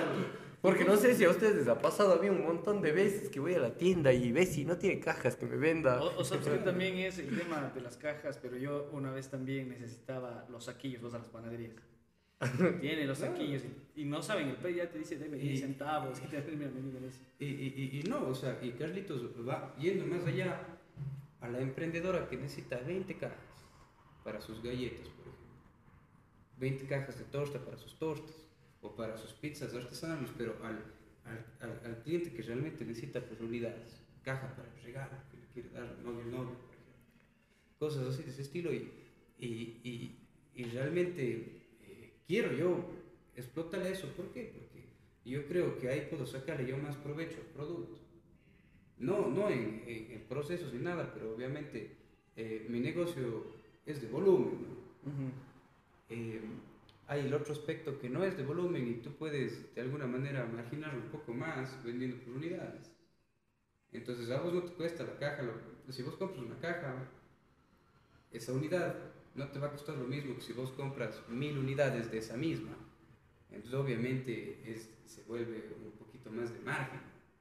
Entonces yo quiero descubrir ese, cómo llegar a, a, esos canales de venta que sé que existe, porque hay, yo he visto eh, almacenes de cajas. O sea, que vos entres en esa caja, esa y dos cajas de esa. Y, a todos los emprendedores que, que, necesiten cajas, ya saben, pues, eh, le, pueden escribir a, a Cartola ahí, a las órdenes del Paulito, porque, porque de eso se trata esto, ¿no? Un espacio para poder mostrar nuestra realidad, lo que pensamos y también lo que hacemos, porque es importante que nos conozcan quiénes somos y atrás qué estamos haciendo, que es un espacio de emprendedores para emprendedores. Totalmente, por ejemplo, algo que yo hice ahora utilizando la magia de las redes, eh, me metí en marketing y puse que ofrezco cajas. Cajas en, en, cualquier unidad, de cualquier dimensión. Oye, me ha escrito gente a decir que quiere dos cajas, tres cajas, cuatro cajas. Y obviamente yo les pido el número, les mando la ubicación y llegan al local y te compran cuatro cajas, tres cajas para guardar juguetes que utilizaban los hijos cuando eran chicos, no sé. Pero, pero llega, ese cliente existe. Entonces, eso, eso es, y, y, y bueno, realmente yo he utilizado es increíble ahora toda la información que está en la computadora. Completamente. Entonces es, es, realmente es cuestión de sentarse y vos coges y consigues el número del gerente o y de, de, de, de, la exportadora de Pitahaya que está en Palora y coges y le llamas y te contesta el man y efectivamente es él y compra y, y, generas ya un vínculo, ¿no? Por ahí no tienes que irte a Palora ni tienes que venir acá. No estamos en las páginas amarillas. Exacto, exacto. Oye, y sabes que a mí me pasó eso que, que yo iba a comprar, necesitaba unos, unas cosas tecnológicas medio urgente y, y, encontré en Quito un buen precio y lo que hice literal, primero googleé, luego entré a Facebook, vi que la página era real, no malos comentarios, chateé y efectivamente y, sí, llegaron las cosas acá. ¿sabes, entonces, ¿sabes qué? A veces también hay el riesgo de ese miedo también Claro. Por ejemplo, yo eh, quise mandar obviamente a imprimir unos, unos, unos, afiches, unos artes, tenía unos clientes y empecé a cotizar precios con proveedores de aquí. Y bueno, me salía muy costoso. Entonces investigué y en Quito encontré un proveedor fantástico. Así mismo, como dicen, ya con la tecnología escribes, te localiza. El chico me dijo, ya te envié la orden, dice que, porfa, ahí está el depósito, la transferencia. Pa, llegó, buena calidad, buen servicio. Y eh, es lo que conversamos con Israel antes de, de, de entrar al, al programa qué tan bueno también tener un buen proveedor, ¿no? Y contar, porque a la final también si tú cuentas con un buen proveedor, en este caso eh, vas a terminar dando un buen producto, buen servicio. Y ahí sí quisiera que nos cuente Lira su experiencia, con proveedores, porque él vive, oye, al ser vos y estar en, en la gama de la construcción, yo había escuchado que no existe más mentiroso que el latonero el y que el carpintero. o sea, el, mes para, el mes para, y con todo el respeto a esa profesión, pero con el, el mes a nosotros son 30 días, el mes para ellos son de 60. Hasta un poquito más, dependiendo. Está en el calendario maya, no, no. Realmente yo, yo pienso que el proveedor es clave, o sea, es fundamental y, y primero tener buenos nexos con, con, con, con tus proveedores, saber valorar el trabajo que hacen, eh, ver su realidad también es importantísimo, porque justamente hay, hay, cosas y son cosas que pasan como a veces se demora porque la fábrica no, tra no trajo los, los, los, tableros a tiempo, o la máquina de corte se dañó, o está lloviendo, no puedo lacar, eh, no se puede secar bien. Entonces eso hace que se retrase en la cadena de producción y al fin y al cabo se retrasa la entrega del producto. Por Exacto. lo tanto, como, como, en mi caso es un pro el producto es el servicio, porque es así, eh, tienes tú que asumir y afrontarlo, ¿no? Pero realmente eh, cuando se trabaja con artesanos, con tema metalmecánicos, con tema de latonerías, con tema de, de, de esculturas, de, gente que hace textiles con las cortinas, tapiceros, carpinteros, todo lo que tenga que ver con la rama de la, la construcción, nosotros siempre nos manejamos como, con ese margen, ¿no? margen de tiempo que a la final a nosotros nos da el respiro para poder solucionar problemas, porque Claro, si a lo mejor llegó mal o no es lo que le pediste, te toca cambiar y toca hacer el proceso. y un tip importantísimo ahí para los emprendedores, planificar. Doble. Tiene que estar. Si no planificas, estar. ¿cómo vos sabes que tienes que darle ese tiempo? Porque a veces uno quiere hacer todo rápido, no le importa ni cuando hoy hay un proceso, hablamos de procedimientos, y si no hay la planificación, claro. ¿cómo llegas a esa etapa y, y, y, como cabeza tienes que, tienes que liderar ese proceso, porque uh -huh, a la final... Uh -huh Pasó al día de ayer, estábamos en una reforma de un baño y teníamos que terminar de colocar el piso. Y resulta que la persona que nos iba a ayudar, el albañil que nos ayudaba a cargar la caja de las cerámicas, tuvo un tropezón, se cayó, se golpeó y se despostillaron las piezas de la cerámica. Entonces, tú tienes que entender que una caja de cerámicas de 60 por 60, de porcelanato de 60 por 60 tiene su peso. No estás llevando un, un, cuatro, un cuaderno de 200 hojas, ¿me entiendes? Entonces es una caja que está llevando una persona y que tuvo un tropezón, un error, que se cae, le puede pasar a ti, te claro, puede pasar a mí. A mí me ha pasado que se me, mi, mi computadora se me ha ido cayéndome con estos tropezones. Pero tienes tú que asumir y es como, claro, ¿quién asume ese rol? Bueno, vamos, asumimos porque no, no le puedes cargar, no le puedes cobrar porque es parte de tu equipo, ¿entiendes? Entonces como ¿Cómo solucionas? Pero hoy día teníamos que haber acabado y ahora no se pudo, hay que ir a comprar. Entonces, claro, tú vas a comprar y encima que las gasolineras ahorita mismo es un caos. O sea, iba, íbamos, llegamos, eh, compramos, regresamos con la caja. O sea, y todo eso es un proceso que a la final hizo que se retrase la entrega del baño un día. Y son accidentes, son accidentes de la construcción, porque yo lo comparo mucho con el tema de la medicina, por ejemplo. La medicina, lo más importante es la rehabilitación lo más importante es que vos te cuides, que vos no hagas lo que si te dice no te muevas porque te operaron, no te mueves. Si tienes que descansar, reposo, reposa. Y claro, ahí va uno de necio, ¿no? que solo aquí a la esquinita y me voy a bañar, ya, ya porque ya puedo andar. Y uno es terco, o sea, al final es terco porque y, quieres. Y, ¿Sabes qué terminó pasando y, y ha pasado mucho en esta pandemia? Que la verdad, la, mucha gente se tiene que cuidar post-COVID.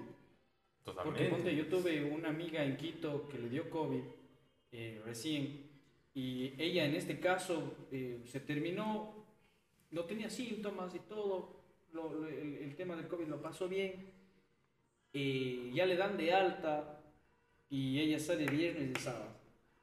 Se pega la, la mega parra, la mega fiesta, llega el lunes y post-COVID en cama, cóctel de pastillas. El peor chuchaque de la vida. El peor chuchaque de la vida. Oye, ya no tenía COVID, pero el post-COVID es, y eso es lo que tú bien dices, pasa con el tema de qué pasa después y cómo tenemos que cuidar ese tipo de cosas después de también. Y algo importantísimo que cabe recalcar es, oye, la importancia de un equipo de trabajo.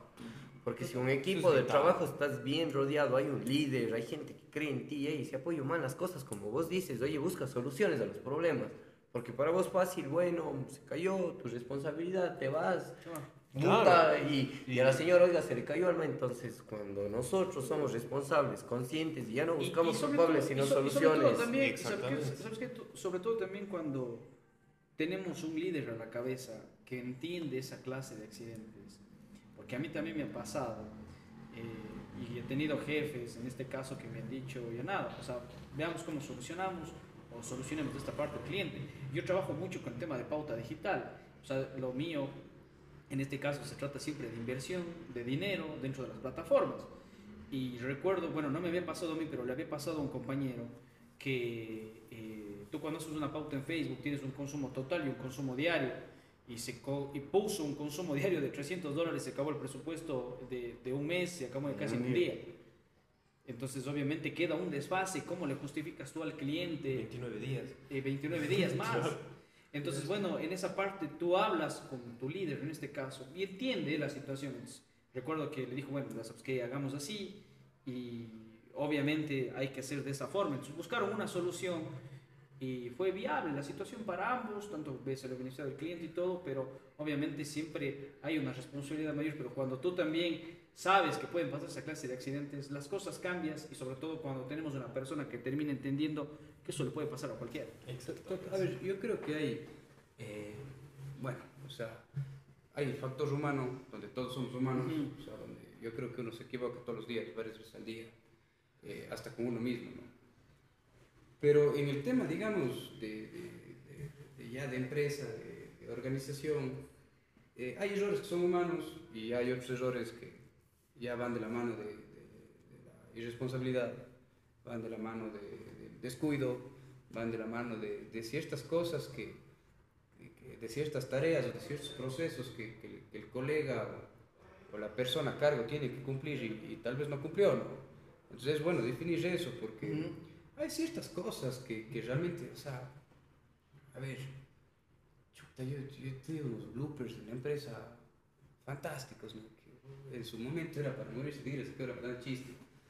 Obviamente, porque todo tiene una solución, pero puede que haya soluciones que son, puede que haya soluciones o, pérdidas costosas por un error eh, que tal vez fue por, por irresponsable. Eh, y obviamente, inclusive ahí uno no puede irse contra la persona porque no puedes. Pues es, ya hay un factor, de nuevo digo, hay un factor humano en el que uno tiene que comprender y límites. Y sí corregir, ¿no? Y hay límites, o sea, en el, en el, tema, por ejemplo, de dinero en específico, vos cómo le des cuentas a tu, a tu persona, no sé, dos mil dólares o mil dólares, no, no puedes. O sea, si, si gana un básico. no puedes, es que es, es simplemente, sea mejor que renuncies. O sea, no, no, no, no, no puedes. Y pasa. Y pasa. Pasa. Y sucede. sucede. Y, sucede y, empresas y, y, y, pasa, y pasa. Y me atrevería a decir que muchísimo. O sea, yo, yo por ejemplo, he tenido algunos casos en los que digo, chuta, y, la empresa se coge y se... Tuve una experiencia, por dar un ejemplo, de, de, un lote de cajas que me mandaron a hacer, que bueno, puchi, eh, salieron mal más de 6.000 cajas. Salieron totalmente mal. O sea, era, era, y era responsabilidad de, de, una persona de mi equipo. Y era una, o sea, era, era, era, bastante, ¿no? Y obviamente, y, era en época de Navidad, cuando había una crisis del cartón terrible, donde si vos me pedías algo yo te daba en dos meses. Y yo me acuerdo que vi, y chuta, empecé a convulsionar los días. dije, se cagó. Me habían dado un anticipo, pucha, era todo hermoso dije, se cagó, o sea, y ahora, lo peor es que uno está en cara dura, ¿no? Que dice, voy a intentar que me reciban, y obviamente no me recibieron. dije, perro, dije, ¿y ahora cómo? O sea, ¿qué hago? O sea, ya para esto uno se, se, se vuelve, o sea, pierde a veces, uno, uno es humano, ¿no? Puede perder a veces control. Eh, y yo realmente no veía solución al tema. Era un montón de cartón. Cogí, y esto fue en diciembre, y efectivamente dije, bueno, o sea, esto es algo que vos definitivamente no me puedes pagar. Eh, el, el, tema de los cireles, que era el diseño de la caja, dije, eso yo, o sea, creo que algo le desconté, una mayor cosa, algo que, que no sea incómodo ni inhumano, porque, porque yo siento que también muchas veces es, es o sea, yo, yo, pienso que si tomas medidas muy blandas en eso, en cambio, las personas no aprenden. No Exacto, también creo que el ser muy blandos o no tener autoridad. Si vos dices, ve, pana, no pasa nada, vamos a decir, bueno. La, la, siguiente vez de nuevo a la cara. Y además de, ya, había, ya había habido una equivocación grande antes que de alguna manera lo lograron recibir, exacto. Entonces, por eso también tomé esa decisión y, y no, no era el, el, valor total ni nada, era, puchi, no era ni el 5% de todo. Y, y, y, yo seguía teniendo el castón. ¿no? Dije, chuta, le tinturé de negro para que no se vea el diseño y, y bueno, he logrado vender ya de esas 6.000 cajas, he logrado vender 4.000 le di otra, otro, digamos, dije... Le diste la vuelta. Lo, lo transformaste. Le, le, le, le, transformé un poco. O sea, y vi una oportunidad inclusive de, de, de poder salir de eso. Y, inclusive esto se dio en el proceso de... de el, el, la persona siguió conmigo y todo, porque como digo, todos podemos equivocar y eso no, puede, no puedes vos satanizar una equivocación nunca. Claro. Ni medir a una persona por eso. Es algo que se puede dar, se puede dar todos los días o, perdón, cualquier persona en cualquier jerarquía de, de, de, en una institución. ¿no?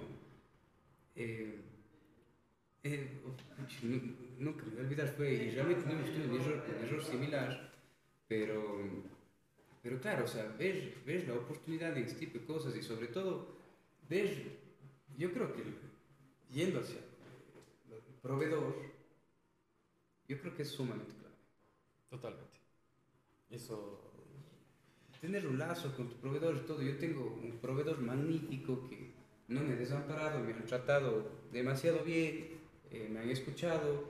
Eh, en mi empresa vos no, no tienes una extrema cantidad de proveedores, yo tengo tres. El que me da cartón, el que me da tintas, el que me da pegamento. O sea, creo que por ahí un vendedor de wipe que compraré cada seis meses y, y se acabó. Uh -huh. Yo tengo lazos con los tres, los tres me dan o sea, me dan crédito, me escuchan, me entienden, me, me, eh, es, es, básico. Y yo soy proveedor. Claro. Yo es soy que te proveedor. conviertes en una comunidad. La, la, la, mayoría de mis clientes son empresas. Mi, mi negocio es un B2B. Y tú eres, claro. En mayor parte. Entonces, yo soy un proveedor de cajas de cartón. Eh, y yo les escucho, les entiendo, les eh, sé lo importante que es. Si es que no te llega mi producto, tú no distribuyes tu producto. Exacto. Si no le llega... Eh, te quedaste con las ventas ahí. Exacto, si no le llega mi, mi, mi caja al pizzero, el, el, pizzero no tiene delivery, loco. O sea, entonces, entonces yo, yo, entiendo lo que es eso muchas veces. En, en, por ejemplo, eso nos enseñó la pandemia. Eso fue un momento de comprensión. Yo te comprendo que tú no me puedas pagar a tiempo. Yo te comprendo que te atrases.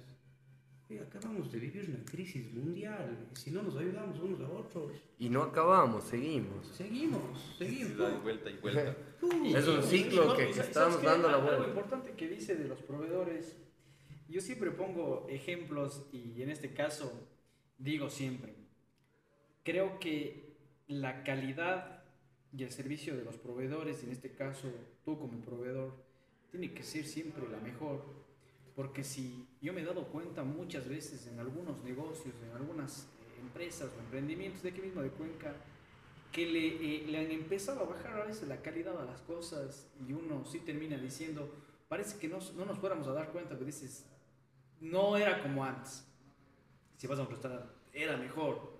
Yo por eso siempre pongo el ejemplo claro, si alguien ha visto Betty la Fea, de, de qué va la empresa, el tipo le baja la calidad a los productos compra a proveedores baratos las telas, los, los, los, acabados, los detalles, y el tipo se va a la quiebra. Entonces creo que también hay esa parte de, de, por ejemplo, tener siempre un buen proveedor. Y como le dice también, si es que Paul tiene buenos proveedores, ¿yo por qué tengo que ser mal proveedor? Tengo que ser el mejor proveedor porque yo a mí me están dando lo mejor y yo tengo que dar ese producto, Total. obviamente, a mi cliente con lo mejor. Porque si yo le bajo a veces la calidad por ahorrarme unos dólares. En este caso, es preferible decir al cliente, ¿sabe qué? Y no solo la crisis de la pandemia, la crisis de la guerra también. Mm. Y la crisis de la guerra que estamos viviendo, eh, en este caso, es mejor sentarse, imagino yo, Paul, en el caso de que si sube, en este caso, el costo de los cartones, eh, sentarse y decirle al cliente, vea, pasa esto, esto, esto. Yo no quiero bajar la calidad a mis productos, pero le va a terminar costando. Y a lo mejor él también sabe que tras la crisis que hay, es decir, chuta, me toca pagar un poco más los cartones, me va a tocar subir, obviamente, el, el costo a mis O, productos. o pueda que diga, yo tengo mi coste límite, oye, bajemos la calidad, que Claro. también se puede dar, porque hay Exacto. empresas de O sea, las que se hacer- sienten y tienen precios hacer, techos eh, establecidos. exacto, pero el- a lo que voy es que cuando hay este tipo de cosas, siempre se sienten a conversar esa parte, porque si tú le bajas la calidad a tus productos sin decirle, obviamente, al cliente que le estás bajando por este tema de cosas, a lo mejor el cliente termine molestando y no termine siendo ya, te, te compre más. Y sobre todo yo creo que es algo inmoral. Porque a la larga el cliente ya te está pagando por un producto que tú le estás brindando. Si tú le bajas la calidad, él está pagando por algo que no vale tanto como vale antes. ¿Me explico? Si yo bajo la calidad es porque estoy, estoy, digamos, de alguna manera abaratando costos. Entonces, y yo le vendí a él una cosa y le estoy dando otra. Eso, o- obviamente no está bien. Y lo que dice Carlitos es totalmente cierto. Eh, hay veces que yo he dicho, a ver, yo le puedo hacer su caja más barata, pero por ejemplo, le bajamos de test, le, le cambiamos de flauta. Y usted puede tener estos problemas, porque vos eh, en un tipo de caja puedes llevar hasta 20 kilos, en otro hasta 40 kilos, en otro hasta 60 kilos. Y obviamente si vos quieres llevar, eh, no sé, vos tienes hasta la doble pared y después tienes la madera pues, para empacar. Entonces, eh, uno tiene que ser 100% honesto en eso. Y con la subida del cartón, el cartón en, el último año ha subido un 70-80%. O sea, ha sido realmente, es un tema mundial, la escasez de cartón que hay y se mantiene, es un material escaso. Eh, obviamente los precios tienen que subir. Y esto es parte de, de un alza general que estamos viviendo en todos los productos. A nivel general, vidrio, nivel general. madera, hierro. Es que es algo, eh, a veces, y creo que, que para ya ver si, si vamos cerrando, para no cansar a, a la gente, ha sido una tertulia bien chévere. eh, terminaremos con por ahí un tip, algo que, que quieran dar los, los invitados de lujo de hoy. Pero algo importante de entender era, oye, hablamos hace un rato de- del paro y eso, y no nos sentamos a veces de hacer un análisis global. O sea, la realidad de nosotros es dura, el país no está en las mejores condiciones, pero no es solo el país, es todo el mundo. Entonces, sí es un llamado a ser más empáticos, hoy a leer, a informarnos, no solo escuchar lo que los medios tradicionales nos dicen, Lo que nos llega por sino, redes sociales, sino oye, a tener, eh, oye, somos responsables de lo que está pasando, o sea, somos, eh, o, o la mayoría de targets que nos ve, nos escucha, es gente que está emprendiendo, entonces, ser ya conscientes, oye, dejemos de un lado, no seamos apolíticos, informémonos porque somos los responsables de lo que está pasando y como, y como emprendedores y ciudadanos también tenemos que ser conscientes de que, oye, para cambiar el mundo tenemos que comenzar cambiando nuestra realidad. Nosotros, como habló el Paul, oye, desde un proceso de transformación, lo que dice el, el IRA, oye, ese aprendizaje diario, aprendamos a disfrutar del viaje, ¿no? Del destino, no esperemos llegar al final para estar ahí, sino el proceso, el día a día y la, creo que la lucha, la competencia es con uno mismo, pues. Para ir cerrando, Irra, no sé, algo que, que nos quieras dejar ahí para todos los que están emprendiendo o nos ven o escuchan. Pues eh, yo personalmente ahora mismo con Geónica estamos en un proceso como que de recambio y, y de justamente análisis, ¿no? Eh, la rueda se hizo rodando y básicamente aprender a identificar estos problemas desde el inicio. Geónica nació en el set 2017 y de alguna forma hemos llegado o llegamos en su momento a, a una fase de estancamiento y ahora mismo estamos como que tratando de superar esa barrera de estancamiento Retomando. totalmente retomando, eh, cambiando, cambiando mentalidades, cambiando procesos, cambiando perspectivas, absolutamente en todo el escenario. Y yo lo que recomiendo primero es todo lo que vayan a hacer de, la profesión que sea, independientemente de, las actividades, lo hagan dentro de un beneficio hacia como servicio y que la vía del servicio sea la pasión por la que hacen.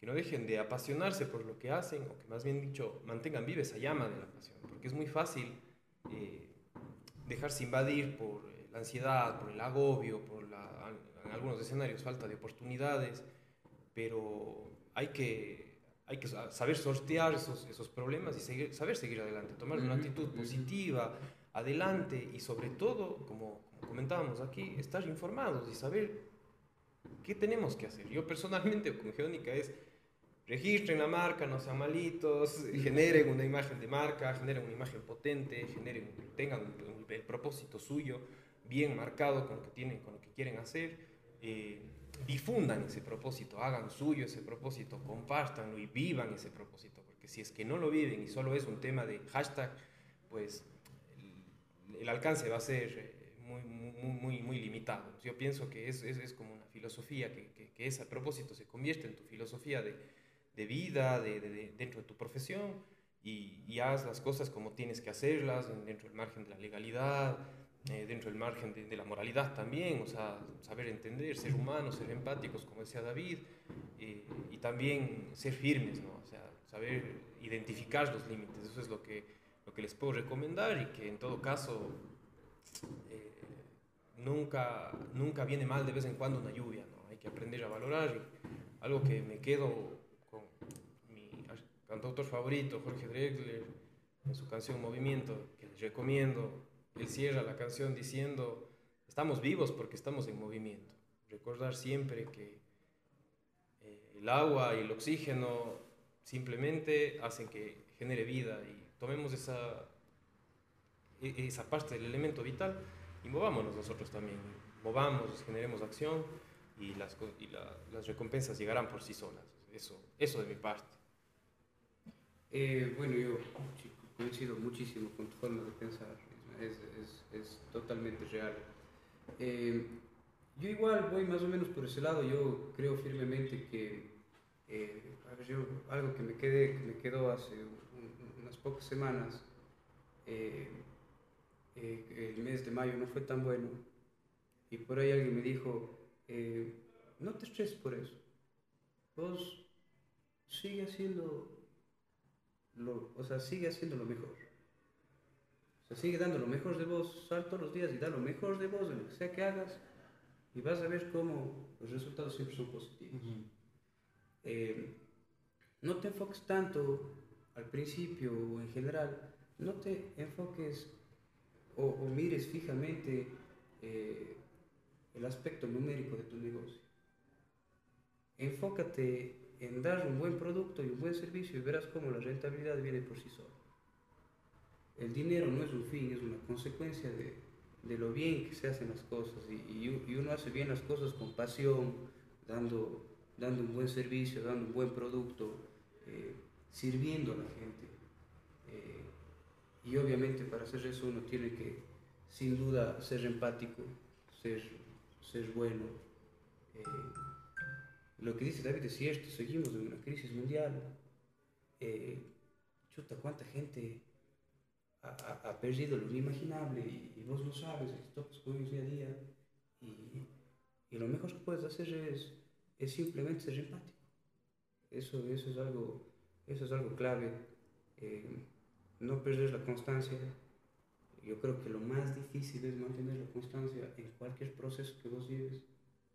Eh, días que es más fácil seguir el camino, hay otros días que es un poquito más difícil pero yo creo que ese convencimiento siempre es clave para lograr lo que te No perder el objetivo. Exacto, tener eso adelante eh, y estar en constante proceso de autoconocimiento, ¿no? de, autoaprendizaje, de, autoaprendizaje, de, de, de autoobservación, eh, de, autoconocimiento. exacto, o sea, evaluarse siempre, porque si vos llegas a un punto en el que sientes que estás todo perfecto, debes hacer una autoevaluación y darte cuenta que... Porque ahí sí estás mal. como, como, como saben decir a veces de, de, los, de los niños pequeños, o sea, tú estás con niños pequeños, tiene que haber bulla, porque si no hay bulla, es, dices, hay, hay peligro, en esa parte, ¿no? Dices, hay, hay esa situación de peligro. Oye, la, la, vida en realidad es, es, o sea, yo creo que a la larga debemos ocupar el tiempo en lo que en lo, que más nos hace felices, ¿no? Como vos dices, detalles de tu cliente que dice, quiero mi ducha grande porque quiero bañarme con mi señora todos los días. Y, Y déjenme en paz, y no me molesten. Y, y yo estoy pagando para tu Exacto, y háganme todo porque tengo mi, mi mega casa y lo que sea, pero a que vean que mi felicidad es esa, ¿no? Y realmente la felicidad está en este tipo de cosas. Entonces, eso, eso yo creo. Y, y, y gracias, David, eh, Carlitos, eh, Isma, o sea, por, por, por, por esta invitación, ha sido fantástico eh, compartir con ustedes y, y ver sus puntos de vista, que, que, coincido totalmente en su forma de pensar, para que también. Eh, gracias siempre a ustedes, eh, a los que, invitados que jueves, jueves vamos teniendo, a Isra, en este caso a Paul también. Eh, dos negocios con diferentes perspectivas nos han dado ese conocimiento desde, siempre digo yo, desde lo más pequeño hasta las cosas eh, más complejas en este caso y saber también cómo abordar eh, el tema de que nos han dicho siempre todos los emprendedores, ¿no? la perseverancia, la constancia, el tener fijado siempre una meta para yo levantarme todos los días con eso a pesar de que eh, llueva, truene, relampaguee, como se sabe decir, eh, siempre estar ahí presente. Le quiero dar gracias chicos a ustedes, gracias por, por estar aquí. Eh, gracias por darle también a la gente ese conocimiento, ese poco de, de, de, lo que van pasando siempre día a día. Y para que la gente que está tal vez en esa zona de confort se termine haciendo el tema de emprendimiento, justamente ese, este es el fin de, este podcast, es el fin de, este programa, que justamente la gente también se vaya viendo que dentro del camino habrá peligro, habrá situaciones de riesgo, pero que se pueden levantar, que no, no, se pueden quedar, que no se pueden ahogar en un vaso de agua, sino que siempre eh, nosotros tenemos quienes, o somos quienes tenemos que levantarnos para poder seguir con esta meta adelante, David. Eh, gracias y, y, pues nos vemos la próxima semana. Este fue un episodio de Charla con Emprendedores by la Ofi Coworking. Gracias, gracias. Buenas noches. Gracias, gracias chicos.